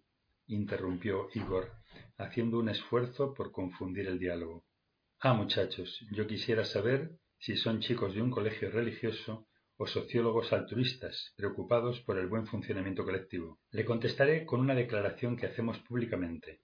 Mi doctrina dice que puedo creer o no creer en Dios. Mi doctrina dice que puedo creer o no creer en la inmortalidad. Mi doctrina explica que puedo y debo aprender a superar el sufrimiento. Y de acuerdo a ello, continuó, tiene ante usted las dos opciones. Caustila es ateo y yo creyente, pero ambos sabemos que el sufrimiento no es bueno. Usted dirá que en su país no hay sufrimiento. Si eso fuera cierto, sería el paraíso de la doctrina. Pero si se equivoca, algo va a explotar también allá. Ethel, entre tanto, se había puesto en pie tratando de llegar hasta los hombres. Caustil aprovechó para sentarla y darle cuidadosamente de beber, alimentándola con pequeños trozos de pollo frío. Gracias, dijo al final la muchacha, volviendo a su cama. Hubo intercambio de miradas y gestos en silencio, y en ese momento brevemente una corriente fraternal tocó al conjunto. Nos vamos, amenazó Pierre. Díganme, lo retuvo Yuri, ¿qué posibilidades hay de que precisamente ustedes canalicen la supuesta explosión? Ninguna, replicó Caustila. Nosotros somos unos pobres gatos locos, sin medios, sin presión de número. Faltando planteos de masas seductores, no es posible canalizar nada. Le repito algo dicho antes. Donde hay sufrimiento y puedo hacer algo para aliviarlo, tomo la iniciativa. Donde no puedo hacer nada, sigo adelante alegremente. Algo más, pidió Yuri. ¿Dónde está el epicentro de ustedes? Profesor Tokarev, ironizó Pierre. Nosotros no somos un terremoto local, somos policentro. Si en cambio quiere saber en qué lugar se originó la doctrina, puede investigar en los alrededores de los Andes, pero allí no va a encontrar una Seram. Recuerde, somos unos pobres gatos locos. Y para colmo, dispersos por el mundo. Pero le aseguro una cosa, si existe alguna posibilidad de evitar que en el desorden futuro los psicópatas lancen sus misiles, nosotros intervendremos, haremos nuestro propio lanzamiento para desactivar sus bombas. El diálogo había concluido extrañamente. Cuando los jóvenes salieron, los rusos comenzaron a preparar su partida. El profesor tuvo tiempo para escribir algunas notas, pero en ellas no hizo referencia a la chispeante mirada de advertencia que había observado en los ojos de Pierre. Junio 5. Esa noche, Yuri saldría de Bombay hacia París. Allí tendría el tiempo justo para trasbordar. Finalmente llegaría a Latinoamérica. En menos de dos días se encontraría en uno de los lugares más remotos de la Tierra, cerca del Polo Sur. Decidió eludir su última posibilidad de investigación, sumergido en ordenar las notas sobre la India.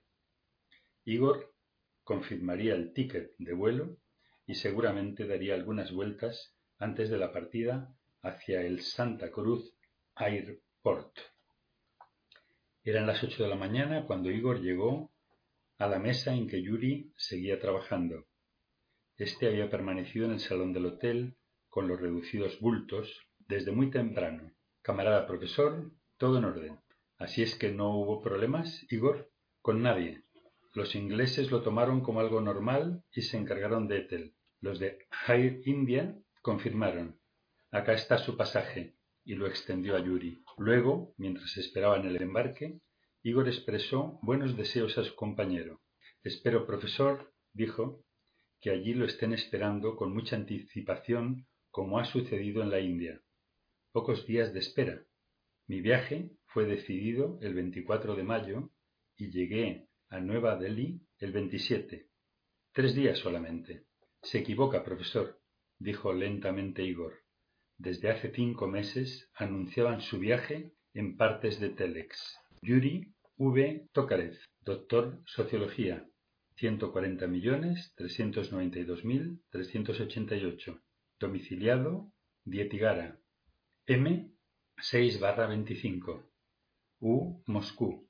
Nacido julio 7, 1940. Novgorod. 1,85 metros. 78 kilos. Tez blanca. Pelo cobrizo. Ojos azules. Ninguna señal visible. Trabajador intelectual. Investigador social. Profesor Religiones Comparadas. U. Moscú. Casado. Dos hijos. Prepare recepción y acompañante calificado. Gira interior ese país. Stop. Luego el telex se retractaba, cancelaban su partida y vuelta a empezar. Vuelo 126 Bombay, París. Última llamada para embarcar. Puerta número 3, interrumpió el altavoz. El profesor había empalidecido. Igor besó sus mejillas. Luego dijo sonrientemente, Ni usted es un simple profesor, ni yo soy un simple guía turístico. Los telex entraban en clave a nuestra línea, directamente desde el Ministerio de Defensa. Buen viaje, camarada. Junio 6. En la sala de conferencias, un reducido público vio el film en el que una rata enjaulada trataba de morder al objeto incandescente, despreciando el queso que aparecía a su lado. En un momento la rata perdió fuerza, luego cayó sobre uno de sus lados y comenzó a patalear violentamente, quedando al poco tiempo inmóvil. Estaba muerta. La película mostró a la Tolmacheva mientras era asistida por el biotrónico. Más adelante, un minúsculo vehículo eludía los objetos que encontraba a su paso. Era tan pequeño como un auto de juguete, sus ruedas delanteras se movían a derecha e izquierda con precisión, desplazándose sobre una mesa de acrílico transparente. La cámara se acercó al objeto en movimiento, delatando un fenómeno insólito. Allí no había ningún sistema de impulsión, ni cuerda ni motor. Durante varios minutos el aparato siguió maniobrando al tiempo que se lo mostraba desde todos los ángulos.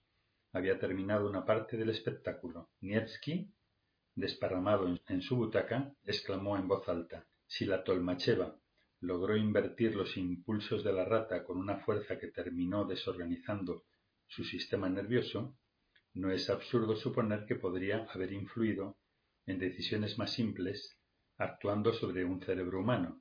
Uno de los concurrentes preguntó ¿Qué posibilidad hay de que la Tolmacheva, así como desplaza el coche a voluntad, influya en el circuito de un misil? ¿O en un percutor nuclear? Ninguna, replicó Nievski. Está irremisiblemente loca y al borde de la muerte.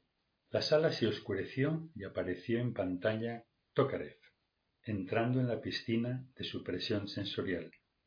El vapor obstruyó la escena en que el sujeto flotaba apoyado en una banda de caucho. Luego de una interrupción, se vio a dos hombres dialogando en un pequeño cuarto. Se trata de alucinaciones muy estudiadas por nosotros, dijo el psicólogo. Y si en esa alucinación, llegando hasta mi casa, hubiera visto al pequeño Vladimir cortarse un dedo con el cuchillo de pan, seguiría la misma cadena alucinatoria. Convénzase Tokarev. No hay un algo que se desprende del cuerpo, solo alucinaciones. ¿Hay un teléfono a mano? Desde luego, asintió Karpov. En el film se vio a los dos hombres pasar a un cuarto contiguo. Yuri tomó el teléfono y deslizó sus dedos por el teclado. El sonido de llamada se escuchó en la pantalla de proyección. De pronto contestaron en el otro extremo de la línea. La voz del pequeño Vladimir se percibió amplificada. ¿Quién es? dijo Vladimir. Tu papá. ¿No me conoces, Vladi? preguntó suavemente Yuri. Papá, Papá, ¿cuándo vas a venir? Tienes que venir. Me he cortado un dedo con el cuchillo del pan. La pantalla quedó en blanco y se encendieron las luces nuevamente. El biotrónico, desparramado en su butaca, explicó, cuando se publicó el artículo de Tokarev en la revista, varias frases eran exactas, textuales, calcadas, de las que aparecían en el memorándum que había llegado a nuestras manos un mes antes. Además, su apreciación general de los hechos correspondía a lo explicado en ese trabajo recibido en una de nuestras embajadas en América del Sur. Nieski se detuvo un instante para acomodarse erguidamente. Sí, el memorándum fue entregado en nuestra embajada. De allí lo remitieron como curiosidad a Moscú. Como dicha curiosidad se refería a profecías, llegó finalmente a nuestra sección. Ustedes saben que los biotrónicos y parapsicólogos somos brujos de nivel universitario. La concurrencia rió y cuando se apagaron los murmullos, Grigori tomó la palabra. La primera profecía se cumplió al detalle. Se refería a los suicidios de Guyana. Entonces articulamos una comisión que se dirigió al Ministerio de Defensa con pruebas en la mano. Allí fuimos recibidos con frialdad, pero, de todas maneras, se nos encargó la formación del comité. Al principio pensamos enviar a Tokarev a la India y Latinoamérica, porque el memorándum terminaba precisamente con esa frase. Los saludamos cordialmente esperando verlos en la India y América del Sur. Una y otra vez comenzamos e interrumpimos el proyecto, dijo una mujer de aspecto armenio. Luego las profecías, entre comillas, se fueron cumpliendo, una tras otra. La revolución de Irán, los desplazamientos del Papa, etc. Finalmente, cuando se produjeron los accidentes nucleares en Estados Unidos, el Ministerio estaba enardecido y nos conminó a movernos.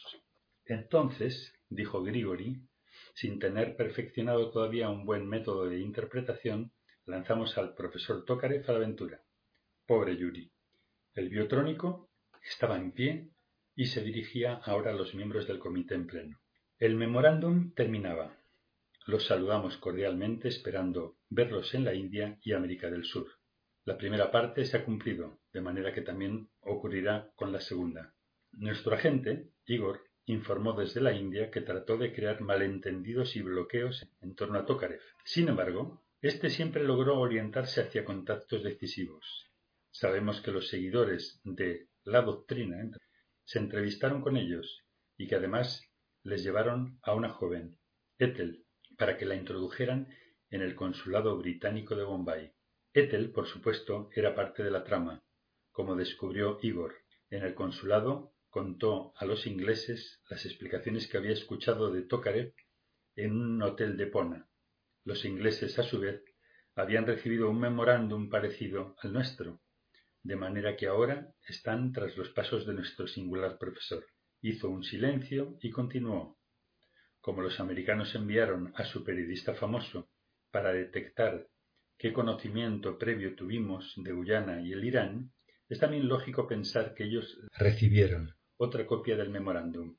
Vaya uno a saber, interrumpió Grigori risueñamente, si no encontraremos un cóctel diplomático en América del Sur. Un cóctel Molotov, dijo Karpov, agregando. El hecho es que nos están succionando hacia un punto, y allí vamos sin saber de qué se trata. Señores, pontificó el biotrónico, si ellos pudieron influir sobre el cerebro de Tokarev para la redacción de su artículo en la revista, y Tokarev tiene cualidades de sensitivo, como hemos visto en la película, no es absurdo utilizarlo como radar para detectar a esos sujetos tan interesantes que dicen seguir la doctrina.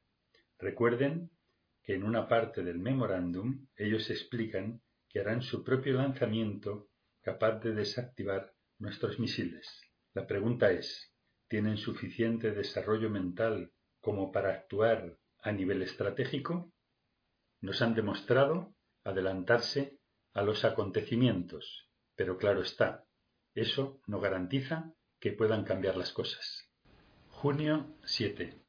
Mientras el avión perdía altura, Yuri veía alejarse allá abajo a los diminutos barcos que dejaban su blanca estela en el océano.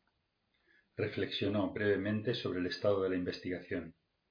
Miles de kilómetros, cientos de lugares sin objetivo cierto. Luego recordó a Igor. si aquel le hubiera contado desde el primer momento que en la India lo esperaban hacía meses, todo hubiera cambiado.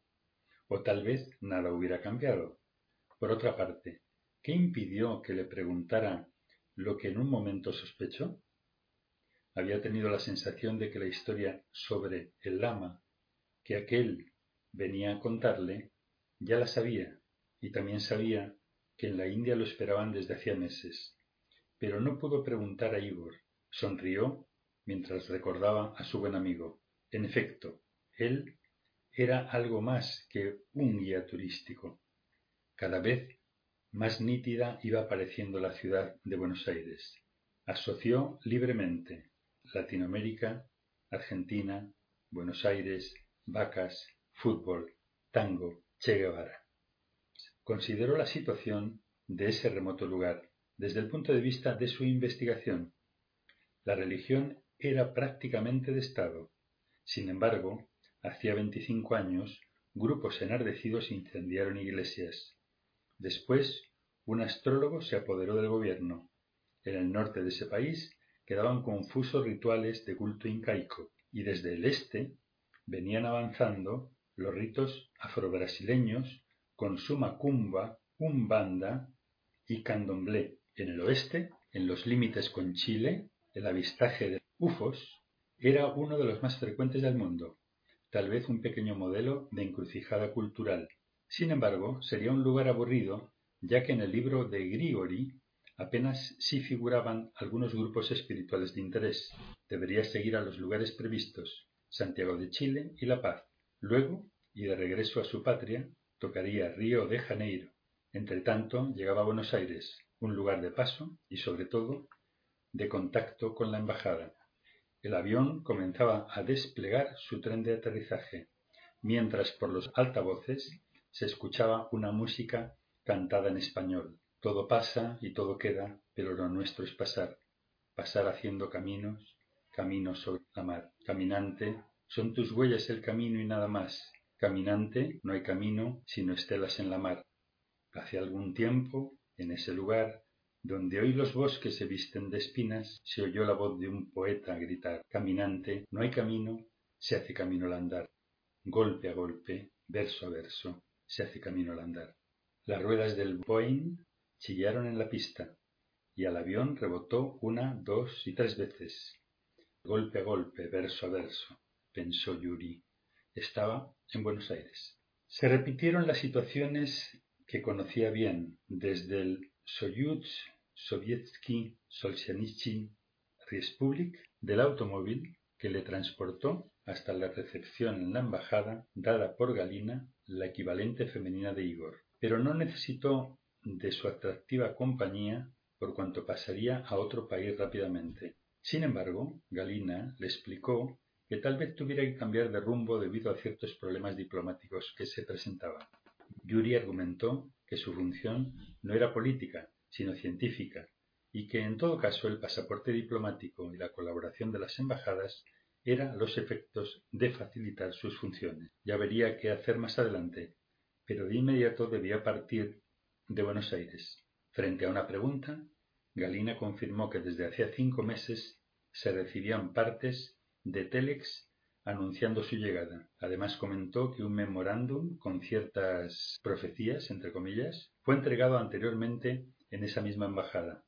Lo había entregado un señor respetable que no pudo ser hallado, cuando desde Moscú se dieron instrucciones para que se tratara de mantener algún diálogo con él. Entonces la funcionaria estableció relaciones entre ambos hechos, debido a las actividades profesionales de Yuri. A partir de ese momento, la, la premura del profesor se intensificó. Sin embargo, decidió ordenar sus ideas. Tomaría un tren hacia alguna ciudad fronteriza, próxima a Santiago de Chile. Sabía con certeza que tenía que llegar a la cordillera de los Andes. Galina resolvió todos los detalles y esa noche despidió a Yuri en la estación del ferrocarril. Junio 8. Había viajado más de mil kilómetros por una extensión casi vacía y plana en que la tierra se confundía con el cielo, a veces pequeños pueblos, y siempre vacas, como en la India, pero el paisaje fue cambiando, haciéndose áspero a medida que el tren se aproximaba a su destino. Por la ventanilla izquierda, Yuri veía agrandarse, a medida que pasaba el tiempo, una extendida línea blanca. Ya a media mañana, el perfil de los Andes era neto. Allí estarían el Tupungato, el Plata y el Aconcagua.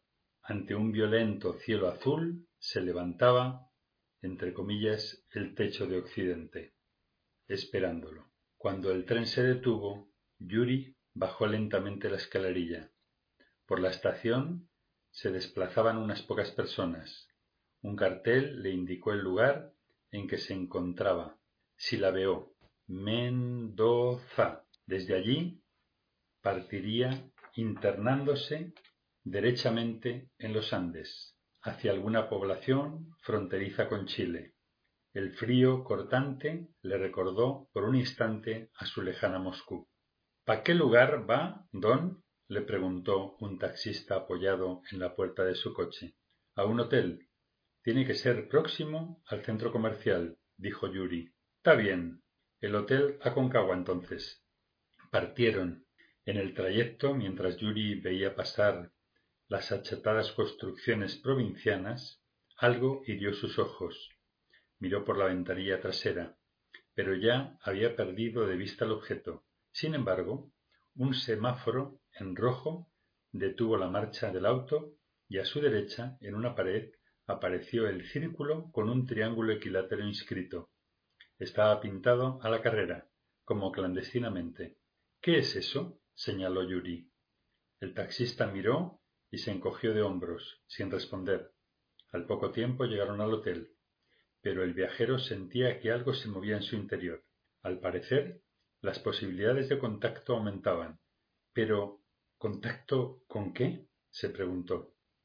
Porque, si bien el símbolo era similar al del medallón que le entregara Tenzin, encontrar tibetanos en esas latitudes resultaría difícil a menos que el lama hubiera logrado permiso para establecer una colonia agrícola de sus refugiados. Por último, tal símbolo era muy difundido en el mundo. Podría ser el emblema de un producto comercial, un club o un partido político, pero Yuri necesitaba averiguarlo. Una hora después el profesor caminaba por el centro comercial de la pequeña ciudad.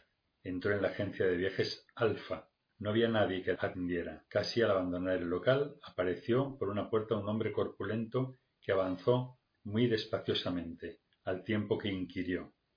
¿Qué necesita? Quiero saber cómo llegar a Santiago de Chile. Puede hacerlo en avión, tren o coche colectivo. Claro que tal vez este último medio sea inutilizable. Cuando nieva mucho, clausuran el paso terrestre, explicó displicentemente el hombre. Luego hizo una pausa y preguntó ¿Extranjero el señor? Sí, repuso el ruso. Entonces tendrá que llenar una tarjeta. ¿Podría suministrarme algunos mapas de la zona por la que voy a pasar? demandó Yuri. Mire, dijo el hombre, si va al departamento de turismo, le van a informar sobre todo lo que quiera saber. Y se fue caminando despaciosamente hasta desaparecer por la puerta. El profesor salió de la agencia y a los pocos metros encontró el lugar que se le había mencionado. Una mujer joven le dio algunos mapas rudimentarios preparados para los turistas. Yuri aprovechó el buen talante de su interlocutora para arriesgar algunas preguntas. ¿Hay colonias agrícolas extranjeras por los alrededores? Sí, hay colonias de japoneses que se dedican a las flores. ¿Y colonias tibetanas? Señor, dijo ella, si va hasta el diario, allá le explicarán todo esto. Ellos están informados sobre todo lo que pasa en Mendoza.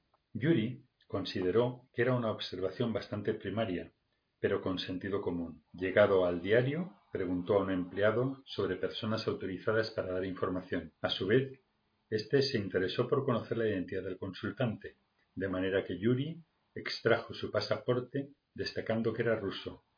A los pocos minutos, el director lo hacía entrar a su despacho, con gran deferencia. Así es que tenemos el agrado de recibir a un diplomático ruso. Seguramente habrá llegado a Mendoza a contactar con nuestros exportadores de vinos y mientras hablaba oprimió un botón. También exportamos frutos secos y cebollas de primera calidad. Estados Unidos es un gran comprador de nuestros melones. Un empleado interrumpió la explicación. Prepare una entrevista. Traiga los fotógrafos, gritó el director al que recién entraba. Y mientras el individuo salía a la carrera, continuó con sus consideraciones. Este es un excelente mercado de ajos. Quisiera decirle que he preferido mantener el anonimato, interrumpió Yuri. El director carraspeó, oprimió nuevamente el botón y sonriendo forzadamente dijo Comprendo. Comprendo. Primeramente tendrá que hacer todas las gestiones con el empresariado local. Por supuesto. Por ejemplo, arremetió Yuri, necesitaría hablar con gente de las colonias agrícolas. Sí, claro, los japoneses. También exportamos flores. ¿Y tibetanos? El director enmudeció, al tiempo que se abría la puerta para dar paso a un tropel de periodistas, pero un gesto los hizo desaparecer. Aquí no hay tibetanos. Yo he visto sus símbolos en las paredes. Son círculos con triángulos en su interior. El director abrió la boca y frunció el ceño. ¿Qué van a ser tibetanos? Son unos tipos que periódicamente ensucian las paredes de la ciudad más limpia del mundo. Inexplicablemente había perdido la compostura. Estaba rojo.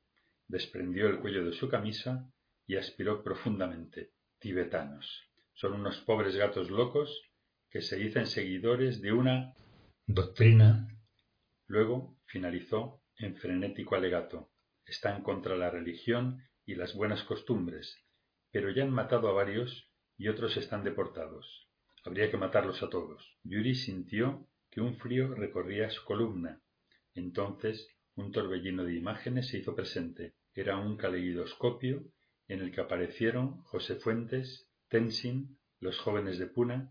En la cima de la Ararat estaba Grigori buscando algo que no encontraba, mientras la diosa Kali danzaba siniestramente. Sintió que todo giraba mientras se desplazaba por un túnel a gran velocidad. Nosotros exportamos muy buenos productos, rugió el director. Yuri creyó caer desde una nube.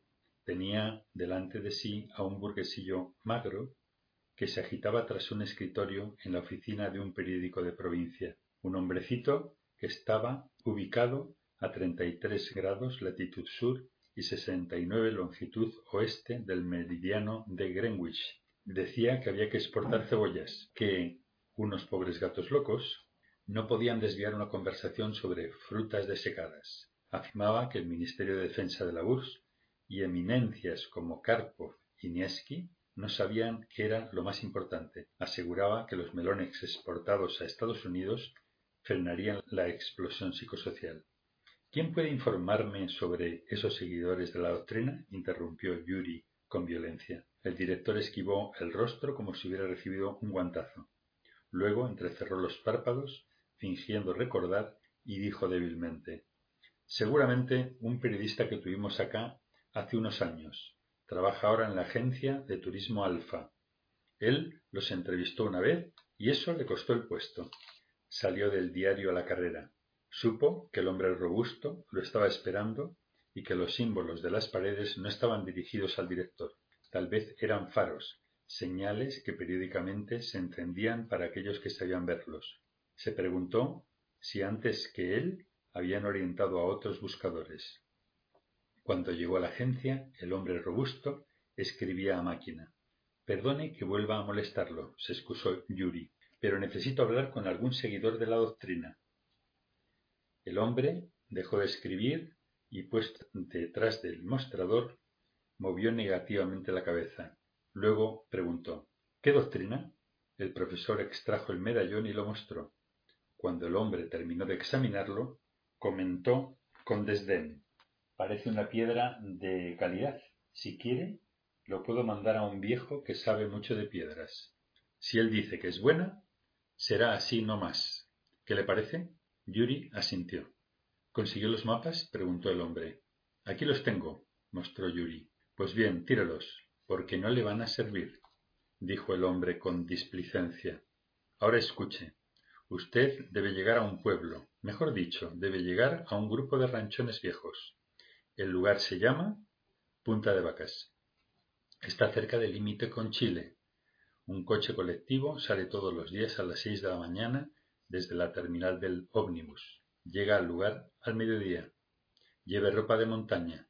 La población ha enloquecido porque la energía del lugar es muy intensa. No se preocupe por eso.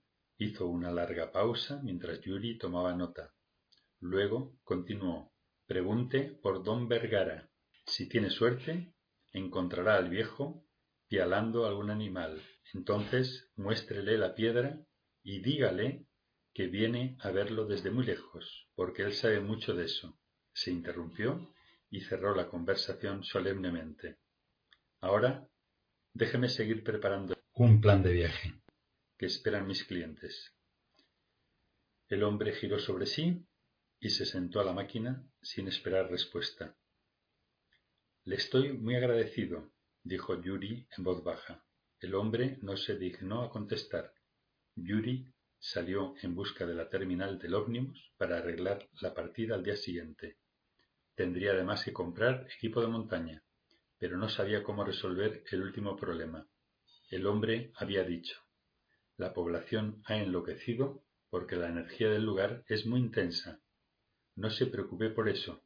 Decidió no preocuparse. Junio 9. Punta de vacas, gritó el conductor, al tiempo que detenía el coche colectivo. Yuri descendió. El chofer le arrojó la mochila. Buena suerte, le gritó, y arrancó a toda velocidad, llevando unos quince pasajeros que seguían a Santiago de Chile. Estaba solo a la vera del camino de tierra. Giró completamente sobre sí mismo y se vio encerrado en un enorme agujero rodeado de montes nevados. A pocos metros había una construcción con un cartel. Escuela, decía. Más lejos una especie de guarnición militar. A la derecha, unas agrupaciones de madera que parecían ser viviendas de personal ferroviario. Por último, los ranchones viejos y la hostería. A excepción del viento que golpeaba su rostro y que silbaba entre los techos de la escuela, el paisaje parecía inmovilizado. Caminó unos pasos. Luego llamó a la vieja puerta de la escuela. Dejó pasar un tiempo y volvió a golpear. Al momento una mujer de edad indefinida lo atendió. Buen día, dijo Yuri. Busco a don Vergara. La mujer lo miró de arriba abajo y luego de abajo hacia arriba. Pase, pase, tome un mate, que hace frío, invitó amistosamente. El ruso pasó, la mujer cerró la puerta y caminaron hasta una maltrecha habitación. Un cierto olor a queroseno quemado inundaba el cuarto. Todo estaba en desorden. Sobre la estufa el agua hervía en su recipiente de aluminio. La mujer hizo un gesto y Yuri, dejando la mochila, se apoyó en una cama destartalada. Soy doña Juanita, explicó, la maestra de Punta de Vacas. En invierno la escuela está cerrada, pero yo siempre vivo aquí. Ella maniobraba con una pequeña calabaza de la que salía un tubo metálico. Cuando terminó de llenar el aparato con agua hirviendo, llevó el tubo a su boca y comenzó a sorber. Usted es gringo, ¿no? preguntó con el tubo entre los labios. No, soy ruso, aclaró el profesor. Ah, Rusia. Mire, don Vergara debe estar cerca. Ña Pepa se lo va a ubicar. Repitió la operación de llenar el aparato con agua hirviendo y luego lo alcanzó a Yuri. Tómese un mate. Cuidado con la bombilla, advirtió. Si es gringo, se va a quemar la boca. Yuri succionó y se quemó la boca. Luego intentó nuevamente. Un líquido hirviente y amargo pasó por su garganta. Doña Juanita lo observaba sentada en una silla. El profesor siguió chupando con la mayor compostura hasta que un ruido anunció que la absorción final había agotado el contenido de la calabaza. De pronto se escuchó un golpear violento en la puerta de entrada. La mujer saltó como un resorte y salió corriendo en esa dirección, al tiempo que un individuo abría la puerta de un empellón. Yuri se encontró fuera de la habitación, conservando el mate en la mano. Yo te voy a dar, gritó el hombre, abalanzándose sobre la maestra. Pero ésta corrió colocándose detrás del ruso. Y a vos también te la voy a dar. ¿O te crees que no te vi de entrar pa dentro? dijo amenazadoramente al ruso. Belisario, Belisario, pará, él solo busca a don Vergara, gimió doña Juanita. Claro, y vos lo tenís guardado entre las cobijas.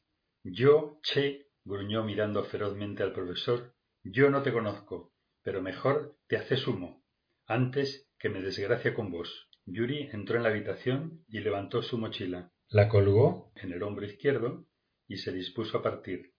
El Belisario, al verlo avanzar, retrocedió y salió de la escuela a paso vivo. Cuando el profesor volvió sobre sí para despedirse de la maestra, observó que ella estaba de rodillas con las manos juntas y murmuraba débilmente Agradezco a los cuarenta mártires que el Belisario no se haya desgraciado conmigo y con el gringo. Después se incorporó y como si nada hubiera sucedido preguntó ¿Le gustó el mate?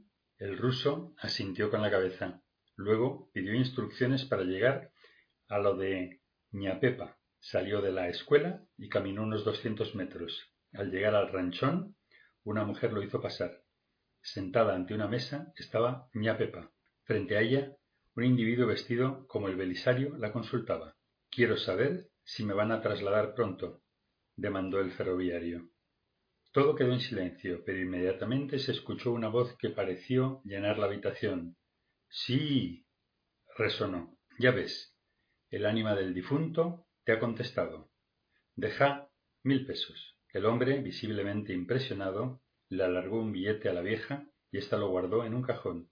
El ferroviario salió saludando a los tres concurrentes que llenaban el cuarto. Bueno, ahora vos, dijo ña Pepa, señalando al ruso. Yuri ocupó la silla y preguntó ¿Dónde puedo encontrar a don Vergara? Y la habitación se llenó con un sí. Entonces, habiendo identificado el punto de emisión sonora, el profesor golpeó la alfombra bajo el centro de la mesa con su pesado borceguí. Inmediatamente la alfombra se agitó y la mesa comenzó a moverse fantasmalmente. La mujer que estaba en la puerta echó a correr gritando. Finalmente la mesa cayó al suelo. Se levantó la alfombra y quedó al descubierto un hombre que comenzó a salir trabajosamente de su escondrijo. Estaba lleno de tierra. En una mano exhibía una botella de aguardiente. ¡Viejo bruto! gritó mia Pepa. Ya estás de nuevo en pedo. Mira lo que has hecho. Yuri optó por salir para evitar complicaciones. Estaba parado fuera del ranchón cuando vio correr a varias personas en dirección a las casillas de los ferroviarios. Le pareció que se dirigían especialmente a una de ellas, porque en su techo divisó a la distancia una figura que gesticulaba. Llegando al lugar, recibió varios empujones de la gente más retrasada, que venía a contemplar el espectáculo. El sujeto, subido al techo de la casilla, amenazaba.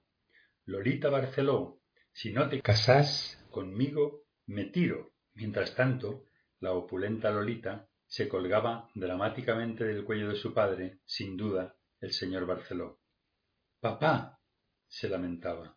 Lolita. repitió el sujeto, pero no pudo terminar la frase, porque una chapa de zinc que le servía de apoyo se corrió bajo sus pies. El hombre perdió el equilibrio y el gentío gritó. Entonces el suicida cayó sobre un pasador del techo quedando colgado de los pantalones. Y mientras el accidentado se bamboleaba, Barceló daba instrucciones. Traigan una escalera. Hay que sacarlo de allí. Pero el viejo no se movía ni una pulgada del lugar, limitándose a acariciar los pocos y alargados pelos de su barba Ho Chi Minh. Finalmente, el suicida logró manotear una saliente del techo y pudo desprender su pantalón. Se aferró posteriormente, ayudado con los pies, y fue descendiendo por las irregularidades de la casilla. Ya a salvo, Lolita corrió hasta él y lo besó. El público comenzó a reírse y aplaudir, mientras Barceló seguía acariciando sus barbitas. Yuri consideró su situación. Desde hacía una hora pasaba de accidente en accidente sin llegar al objetivo. Entonces preguntó en voz alta a la concurrencia. Don Vergara, ¿está por aquí? Está en el matadero, respondió un coro de voces al tiempo que le señalaban el lugar. Caminó cien metros hasta llegar a una suerte de redil. Pronto sintió cierto olor pegajoso característico y vio a un hombrón que daba un fuerte mazazo en la cerviz de un toro negro. El animal se desplomó con el cráneo destrozado. De inmediato, un largo cuchillo se hundió en la garganta de la víctima. Al extraer el acero, un chorro de sangre comenzó a salpicar intermitentemente. El hombrón acercó un recipiente que se llenó, desbordando el contenido escarlata. De la sangre en la tierra y el jarro subía un grueso vapor animado por la frialdad del ambiente. Bueno pa la salud, dijo el verdugo apurando el contenido del recipiente. Pronto se acercaron unos muchachos que comenzaron a cortar la piel del animal con la velocidad que sólo podía dar un oficio sostenido indudablemente. Estaba en el matadero. Buen día, dijo el profesor. ¿Está don Vergara? Para servirlo, respondió un viejo acercándose desde el costado del redil. El pequeño hombre se acercaba lentamente. Tenía unos sesenta años. Su piel morena, curtida por los vientos y las nieves, garantizaba una vida ruda. Caminaba sin apuro. Ojos rasgados, nariz aquilina, labios finos ligeramente burlones, se dijo Yuri. El pelo, seguramente negro, estaba tapado por una suerte de gorro frigio calzado hasta las orejas. Enfundado en su poncho negro y meneando un lazo de cuero, don Vergara llegó hasta el profesor. No miró de él más que sus ojos, larga, profundamente. ¡Está bueno! ¿Y ahora qué? barbotó el viejo alzando el mentón. Me dijeron que usted es un conocedor de piedras y quisiera saber si esta que le traigo es buena. Dicho lo cual, Yuri presentó el medallón. El viejo lo cogió con la mano izquierda, sobándolo repetidamente. Luego afirmó, «Está bueno», y lo devolvió al ruso. Luego giró dispuesto a seguir su camino. Pero en ese momento Yuri recordó las palabras de Tenzin. Déselo al guardián, si quiere ver el monte Merú. Don Vergara. gritó. El viejo se detuvo con fastidio. Entonces el profesor corrió unos pasos y le ofreció el medallón, diciendo Si es bueno, es para usted. Don Vergara se mantuvo inmóvil un momento, luego alargó la mano y recogiendo la ofrenda la guardó bajo su poncho. Después comentó casi en voz baja Así es diferente. Venga pa'l rancho. El rancho era un cubículo de tres metros de lado, las paredes de lajas superpuestas dejaban pasar el viento. Un techo de zinc, un suelo de tierra. El rancho no necesitaba ventanas, pero tenía una puerta de madera que se podía trancar desde dentro, y desde fuera, para que el viento no la volara, un cajón de manzanas servía de mesa de luz, ya que el farol y un jarro de aluminio se apoyaban encima. Algunas ropas estaban colgadas de estacas que se introducían en las lajas. Una mesa, dos sillas y el colchón sobre un elástico de alambre completaban el ajuar. Yo salgo para la Concagua mañana. Hay que arrear unas vacas que se han perdido cerca en la laguna de los Horcones. Si quiere venir, tendré una mula preparada para usted. Acá el sol aparece recién a las diez de la mañana y se pone a las cuatro de la tarde. Traiga su comida, porque usted no va a comer el charqui, e guanaco. Los gringos se enferman si comen charqui. No soy gringo, sino ruso, aclaró Yuri. Pal charqui da lo mismo, replicó el viejo mientras se sacaba el poncho. Luego agregó, vaya a la hostería por si le dan al ojo. Yuri quiso saber algo más. Necesitaba que don Vergara hablara. Don Vergara, comentó. Yo creo que la población de aquí está loca. ¿Cómo puede ser eso? El viejo seguía cambiando sus ropas. Luego envolvió su cuello con una bufanda y explicó. Seis horas de sol, nieve, vientos y nada más. La gente se acuerda de sus cosas y como no hay nada, se imagina lo demás. Al profesor le pareció escuchar una explicación de Karpov sobre la cámara de supresión sensorial. Y no podría ocurrir insistió recordando al hombre de la agencia Alfa, que hubiera mucha energía en el lugar. La energía está en el mate, dijo don Vergara, señalando su cabeza al tiempo que sonrió. Vaya, vaya para la hostería, terminó diciendo. Junio 10. Desde la mañana los hombres cabalgaban sobre sus bestias. Había nevado en la noche, Ahora ellos siguen el camino no ya de tierra, sino de un blanco crepitante que reflejaba el sol con violencia, pero las huellas de los camiones y coches colectivos se habían convertido en lodazales. Yuri bajó sus antiparras ahumadas al torcer el camino. Luego palpó las dos alforjas que se enganchaban tras la montura, en los cuartos traseros de la mula. Las provisiones estaban en orden, también la mochila abultada por su maletín plegado. Las ropas, los efectos de viaje, los libros, los cuadernos de notas. El viejo iba adelante contrastando la nieve con su poncho negro. Llevaba también dos alforjas sobre su animal.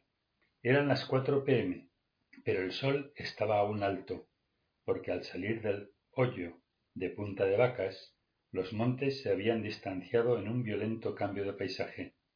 Ahora, saliendo del camino hacia la derecha, comenzaban a subir la cuesta, bordeando un río seco cubierto de nieve en el que agujeros y cantos rodados se repetían. El viejo llegó a la cima de la lomada y desapareció del otro lado. Yuri apuró a su mula, pero al llegar arriba una fuerte ráfaga de aire helado golpeó su rostro con violencia. El viento silbó entre las laderas y ante los ojos del ruso se desplegó una enorme alfombra de azul violento. Era la laguna de los Orcones. Arrancando del extremo opuesto, el manto de nieve se alzó cada vez más hacia arriba, petrificándose en murallas de hielo gigantescas y filos de roca negra centelleantes. Un monstruo de miles de metros de altura, de kilómetros de longitud, se erguía invicto, porque los otros montes, como penitentes que arrastraban su condena milenaria, reconocían a la mole tallada en otra escala. El techo de Occidente, murmuró Yuri, enfrentando a la Concagua. La mula del viejo comenzó a bordear un peligroso desfiladero de roca. Entonces se detuvo.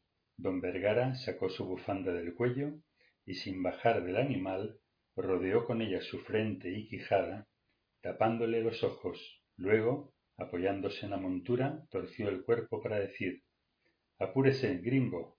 La jeta es su mula tiene que dar en la cola la mía. Yuri no apuró el paso, pero finalmente llegó a la situación que le pidiera don Vergara. Entonces preguntó ¿Por qué le tapa los ojos? Pa que no se asuste. Ella sabe andar sin ojos. Luego soltó las riendas y cruzó los brazos al tiempo que azuzaba la bestia, y ésta retomó el paso lentamente. Yuri soltó las riendas y su animal siguió al del viejo. A la izquierda las alforjas pegaban en la pared de roca.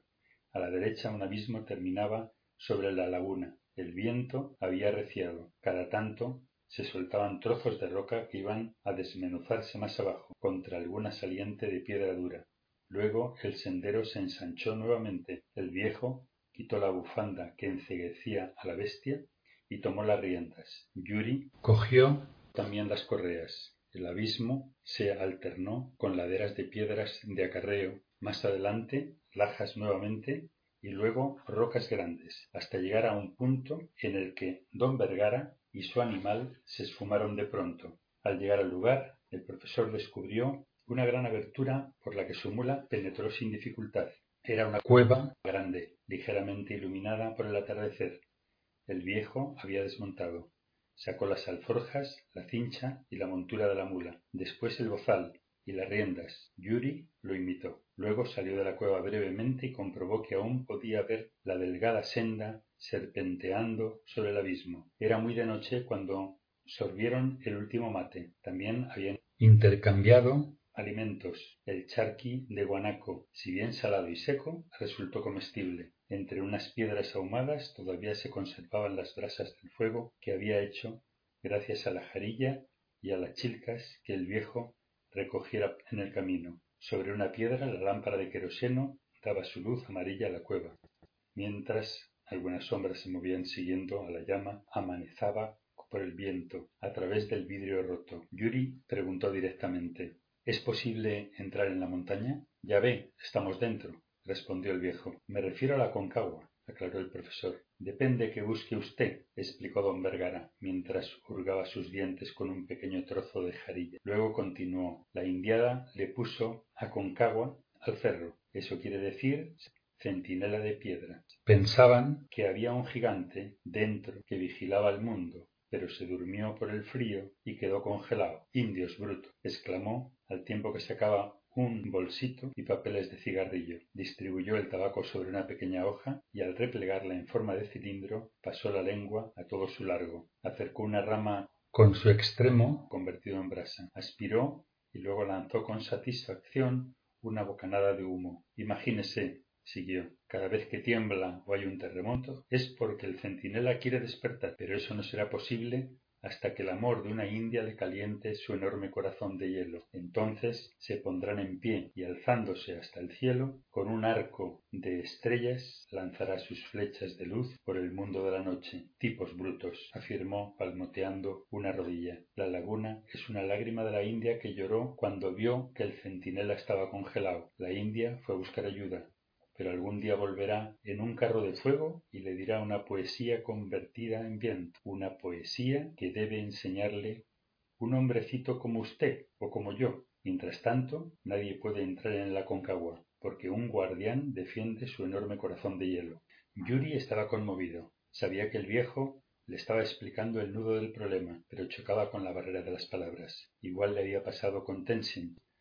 Entonces, don Vergara se puso en pie, su sombra se proyectó enorme sobre el fondo de la cueva y una voz milenaria salió de su garganta. Tiene que morir, tiene que vivir, tiene que enseñar eso a otros, porque están enfermos. Esa es la forma de curar. Debe llegar a todos, porque esa enfermedad quiere que se maten. Es necesario que todos escuchen. Nos veremos nuevamente, pero ya no morirá jamás. Luego se agachó y extendió sus mantas en el suelo. Se acostó y al poco tiempo dormía. Yuri salió de la cueva y mirando hacia el cielo vio el arco de estrellas de Sagitario. Más allá, la cruz del sur pareció bendecirlo. Ante ese cielo abigarrado de enormes luminarias, sintió que nuevamente su corazón se deshielaba y que la humildad hacía posada en él. Un pensamiento cruzó su mente como el rayo, en treinta y tres grados de latitud sur, setenta grados de longitud oeste. Le pareció escuchar a Grigore decir Déjalos que hagan su parte. Para localizar un punto es necesario que se corten dos líneas. Nosotros trazaremos la ordenada y ellos la abscisa, o al revés. Veremos si distintas metodologías pueden acoplarse, como ya hicimos con las etapas de los cohetes espaciales. Déjalos, no son tan idiotas. Y allí sintió que ya había vivido anteriormente ese momento. Entonces se arrojó hacia dentro de la cueva, tomó su cuaderno y se puso a escribir a la luz de la llama amarilla. Había entendido. Se trataba del lanzamiento de un misil mental poco antes de que estallara la locura colectiva. Un proyectil que desviara la historia unos pocos grados, lo suficientes como para pasar rozando la catástrofe mundial. Seguramente explotarían crisis en todos los campos, pero el ser humano habría escapado a la locura, retomando las riendas de su destino ascendente.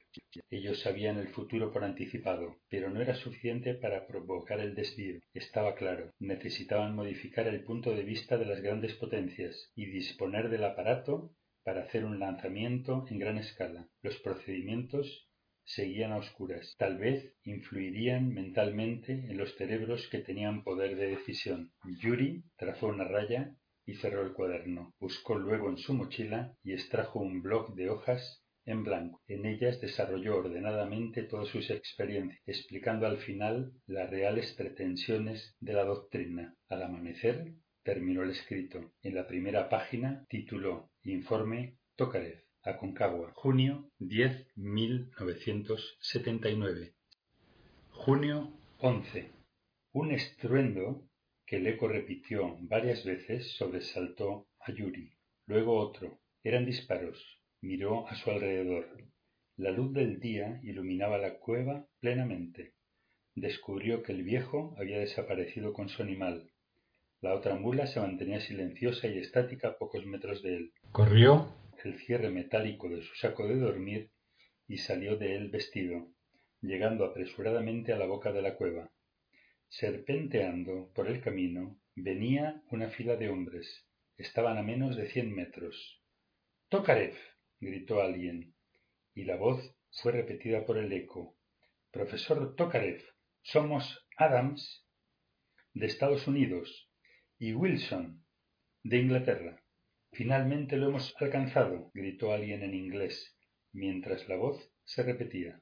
Yuri alcanzó a divisar a Belisario en el momento en que hacía fuego aparentemente en dirección a la cueva. Los otros hombres, media docena de gendarmes, exhibían sus armas. Comprendiendo que los extranjeros habían arrastrado a los uniformados y viendo al Belisario entre ellos acercarse disparando con su carabina, Yuri decidió escapar. Rápidamente calzó sus borceguíes y tomando el informe montó a pelo sobre la mula, abandonando el resto de sus pertenencias. Salió de la cueva apurando al animal. Luego comenzó a avanzar en dirección opuesta a la patrulla. Ya sus perseguidores estaban muy cerca. Entonces la senda se interrumpió abruptamente, y cuando la mula, asustada, se alzó sobre las patas traseras, Yuri fue arrojado con violencia al vacío. Las hojas del informe remolinearon en el viento al tiempo que el cuerpo cayó hacia el abismo pegando contra una saliente. Después rebotó en otra y se aplastó de lleno en un manchón de piedras de acarreo. Luego siguió desplazándose lenta, suavemente, hasta detenerse en la nieve. Pasó media hora antes de que la patrulla pudiera descender hasta Yuri. Mientras los gendarmes improvisaban una camilla de campaña con algunas mantas y dos fusiles, el americano se inclinó sobre él. Profesor Tokarev, dijo Adams con voz suave, casi como un lamento. ¿Cómo hizo eso? Teníamos todo casi resuelto. Aferró su mano y agregó ¿Qué pensó usted? ¿Qué pensó? El informe, alcanzó a decir Yuri. Allí está todo. Él y cayó. Su cuerpo destrozado estaba extendido de espaldas en la nieve, pero en su rostro, casi intacto, se percibió una sonrisa. Luego todo quedó en silencio. Sus grandes ojos azules se hicieron profundos y estáticos mientras el viento seguía dispersando el informe en todas las direcciones. Yuri creyó reconocer a Igor, que arrojando las hojas al aire exclamaba Oh Siva, qué hermosa es la nieve de Moscú. Luego la brisa helada besó su rostro. Entonces la concagua comenzó a moverse. Enormes bloques de hielo caían uno tras otro mientras la nieve se fundía. El monte crecía y crecía cada vez más alto y a medida que se elevaba se hacía transparente. Las rocas temblaban apartándose ante las paredes de cristal que se erguían en un tronar de cataclismo. Allí, inconmensurable, estaba el monte Merú finalmente en pie, con su cima fugando hacia el infinito, uniendo la tierra con el cielo, y en las aristas cristalinas de la gigantesca pirámide destellaron los colores del arco iris mientras una lluvia dorada revoloteó sobre las nieves eternas. Está muerto, dijo Wilson. Luego cerró los párpados de Yuri. Primero el túnel oscuro, luego la luz allá en el fondo. Por último, un suave bramido, una voz dio la fecha, año, mes, día, minuto, segundo. Empezó a avanzar por el túnel hacia la luz, despacio, luego a mayor velocidad, luego vertiginosamente, mientras la voz hacía pasar los años, los meses, los días, y fue lanzado hacia el futuro, hacia el mismo centro del monte Merú, cruzó sus enormes murallas de cristal y llegó de pronto al corazón de hielo. Yuri V. Tokarev, nacido en Novgorod del 7 de junio de 1940 y muerto en el Aconcagua el 11 de junio de 1979. Estaba ante la luz. ¿De dónde vienes? pareció preguntar la luz. El toro negro cayendo bajo un golpe de maza en el matadero, las mujeres arrojándose sobre Igor en el asgram, el indio con su pequeño hermano, pidiendo unas rupias para el sacrificio, el mismo Igor recibiendo partes de Telex aparecieron como imágenes que poblaron el aire. ¿Qué quieres ahora? destelló la luz. La milenaria voz del viejo Vergara dio la respuesta. Quien muere antes de morir no morirá jamás. Luego la luz introdujo una breve enseñanza. Reconcíliate con tu pasado. Todo se oscureció. La vida de Yuri, desde su nacimiento, fue pasando proyectada como un film en el aire. Sentía pensamientos que llegaban hasta él y vivía esos pensamientos. Sentía emociones que llegaban hasta él y vivía esas emociones y comenzó a perdonar en sí mismo todas sus frustraciones, todos sus rencores, todo su pasado. Entonces su corazón quedó puro y abierto al percibir nuevamente la luz. Tu pasado te es perdonado, despierta y sal fuera de este mundo.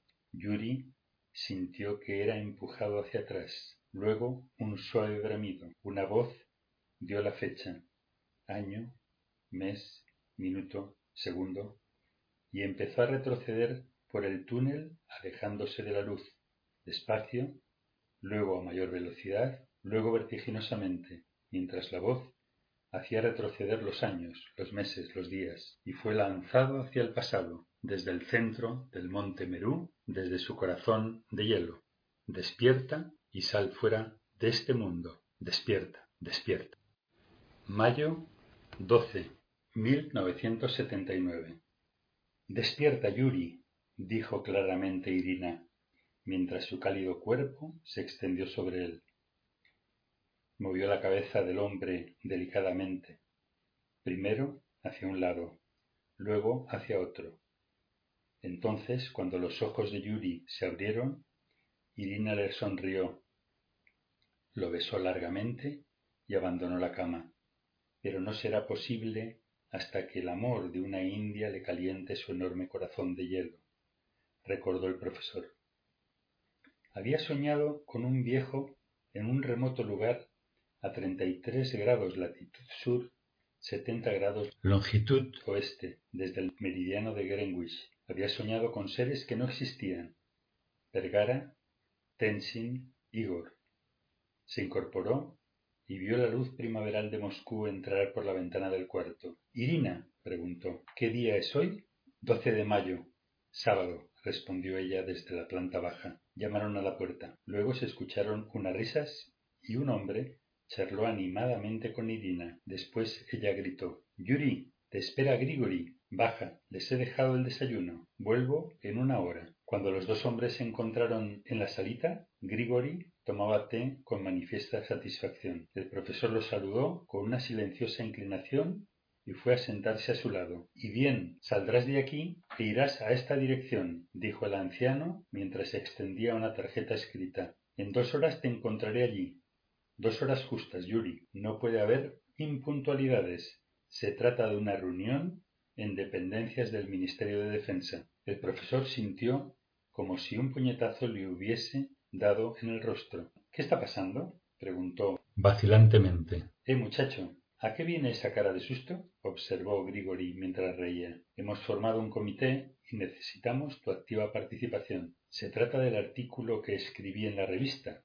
¿No es así, Grigori? En parte, solo en parte, replicó el anciano, clavando sus ojos en los del profesor. Habían quedado en silencio. Yuri dejó su asiento, caminó unos pasos y se detuvo frente a la ventana mirando la acera. Luego inquirió Grigori, ¿cómo es que no encontraron nada en la expedición al monte Ararat? Oh, muchacho, yo encontré posado en su cumbre a un cohete de otra época. Era el antiguo vehículo recordado como Arca de Noé. Un profesor de religiones comparadas debería saber que allí quedó, descendió luego del diluvio universal, gracias a la cordura de un hombre a quien le revelaron el futuro. Todo pudo comenzar de nuevo. ¿Y cómo es que nadie más lo vio? dijo Yuri sin apartar la vista de la ventana. El arca es mental, afirmó el anciano, y mientras la frase iba resonando como un eco en sus oídos, Yuri fue descubriendo quién era realmente Grigori. Entonces volvió cerca de aquel que seguía con su té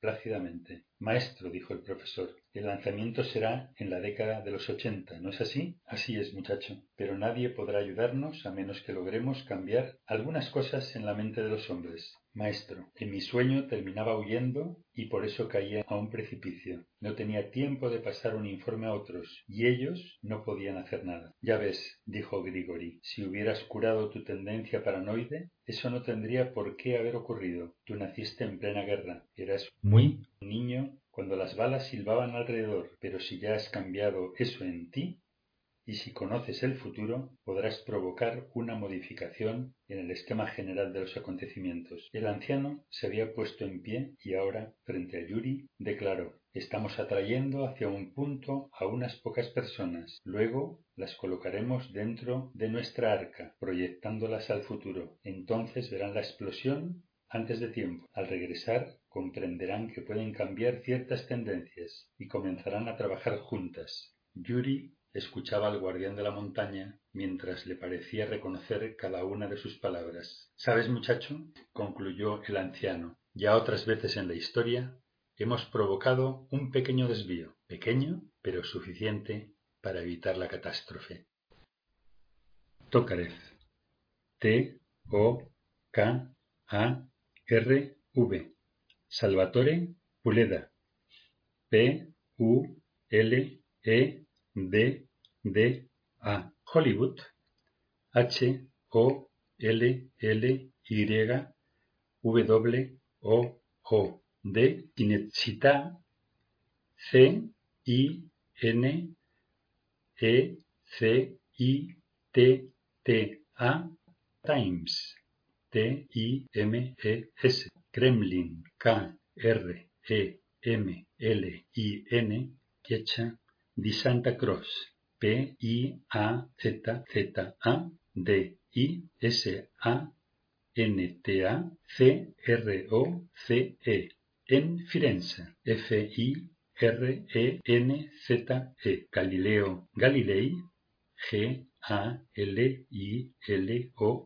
M L I N Chiesa di Santa Croce, P-I-A-Z-Z-A, D-I-S-A-N-T-A-C-R-O-C-E, en Firenze, F-I-R-E-N-Z-E, Galileo Galilei, G-A-L-I-L-O, G-A-L-I-L-E-I, Giordano Bruno, G-I-O-R-D-A N-O, B-R-U-N-O, Dei Fiori, F-I-O-R-I, Bertolt Brecht, B-E-R-T-O-L-D, B-R-E-C-H-T, Perestroika, P-E-R-E-S-T-R-O-I-K-A, de Brezhnev, B-R-E-Z-H-N-E-V, J. Balinsky, V-A L-I-N-S-K-Y. Tolmacheva. T-O-L-M-A-C-H-E-V-A. Nietsky. N-I-E-T-Z-S-K-Y. Newton. N-E-W-T-O-N. Croques. C-R-O-O-K-E-S. Vaso. B-A-S-O-V. Tubariev. Z-U-B-A-R-I-E-V. Efinkov. E-F-I-N-K-O-V. Y Grassing. G-R-A-S-I-N-K. Lebedev. L-E-B-E-D-E-V. Laurs. U-R-S-S. Dietigara. D-Y-I-E-T-I-G-A-R-A.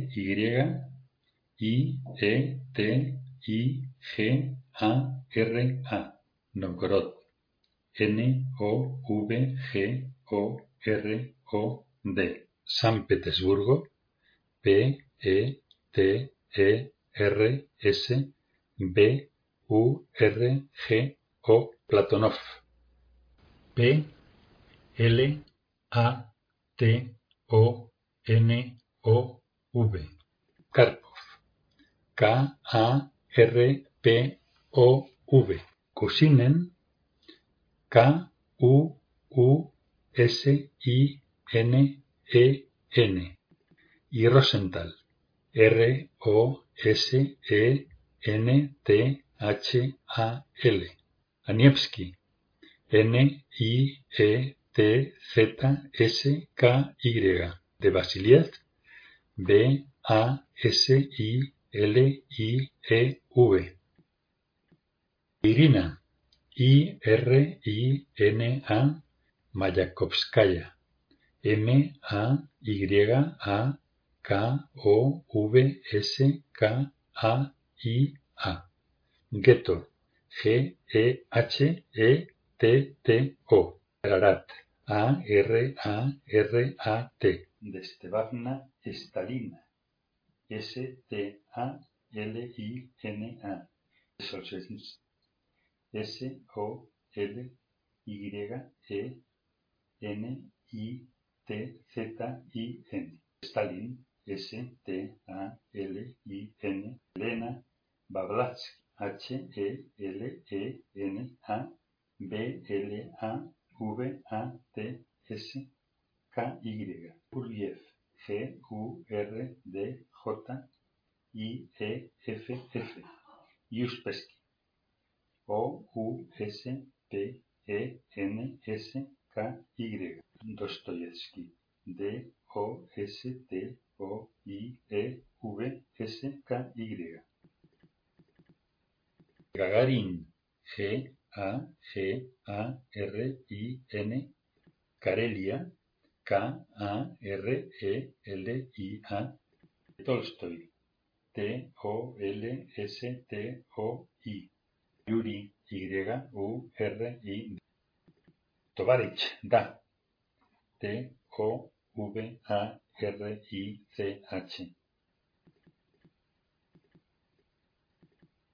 Gorky, G-O-R-K-I. A Nueva Delhi. D-E-L-H-I. Ayodinskoy, J-O-D-I-N-S-K-O. I E, Poli, P O L I E. Kamet, K A M E T. Y el Nanda, N A N D A, Devi, D E V I. Johnny, J O H N Y. Soyuz, S O I U D S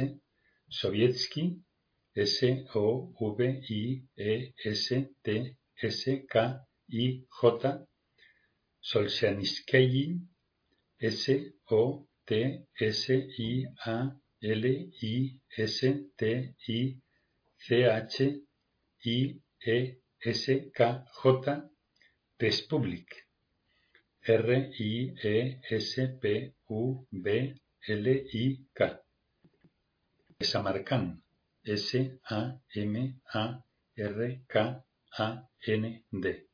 Svástica, S-V-A-S-T-I-K-A, India, Trasnova. T-R-A-S-N-O-V-A, Godrot. N-O-V-G-O-R-O-D. Hiroshima, H-I-R-O-S, Ashrams, A S H R A M S, la Patna, P A T N A, Tenzin, T E N S I N G, Chobrank, C H O B R A N G, Mahayana, M A H A Y. A-N-A.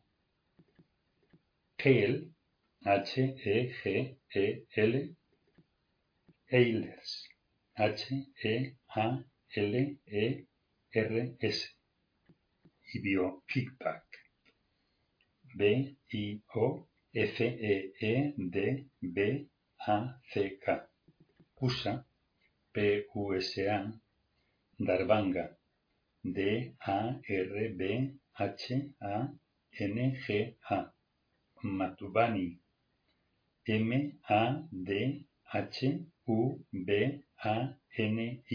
Y Zambala. S-H-A-M-B-A-L-A. Gandhi. G-A-N-D-H-I. Kaligat. K-A-L-I-G-H-A-T. Puna.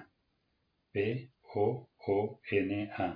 Bolshoi, B O L S H O I, Greenwich, G R E E N W I T H. Ho Chi Minh, H O C H I M I N.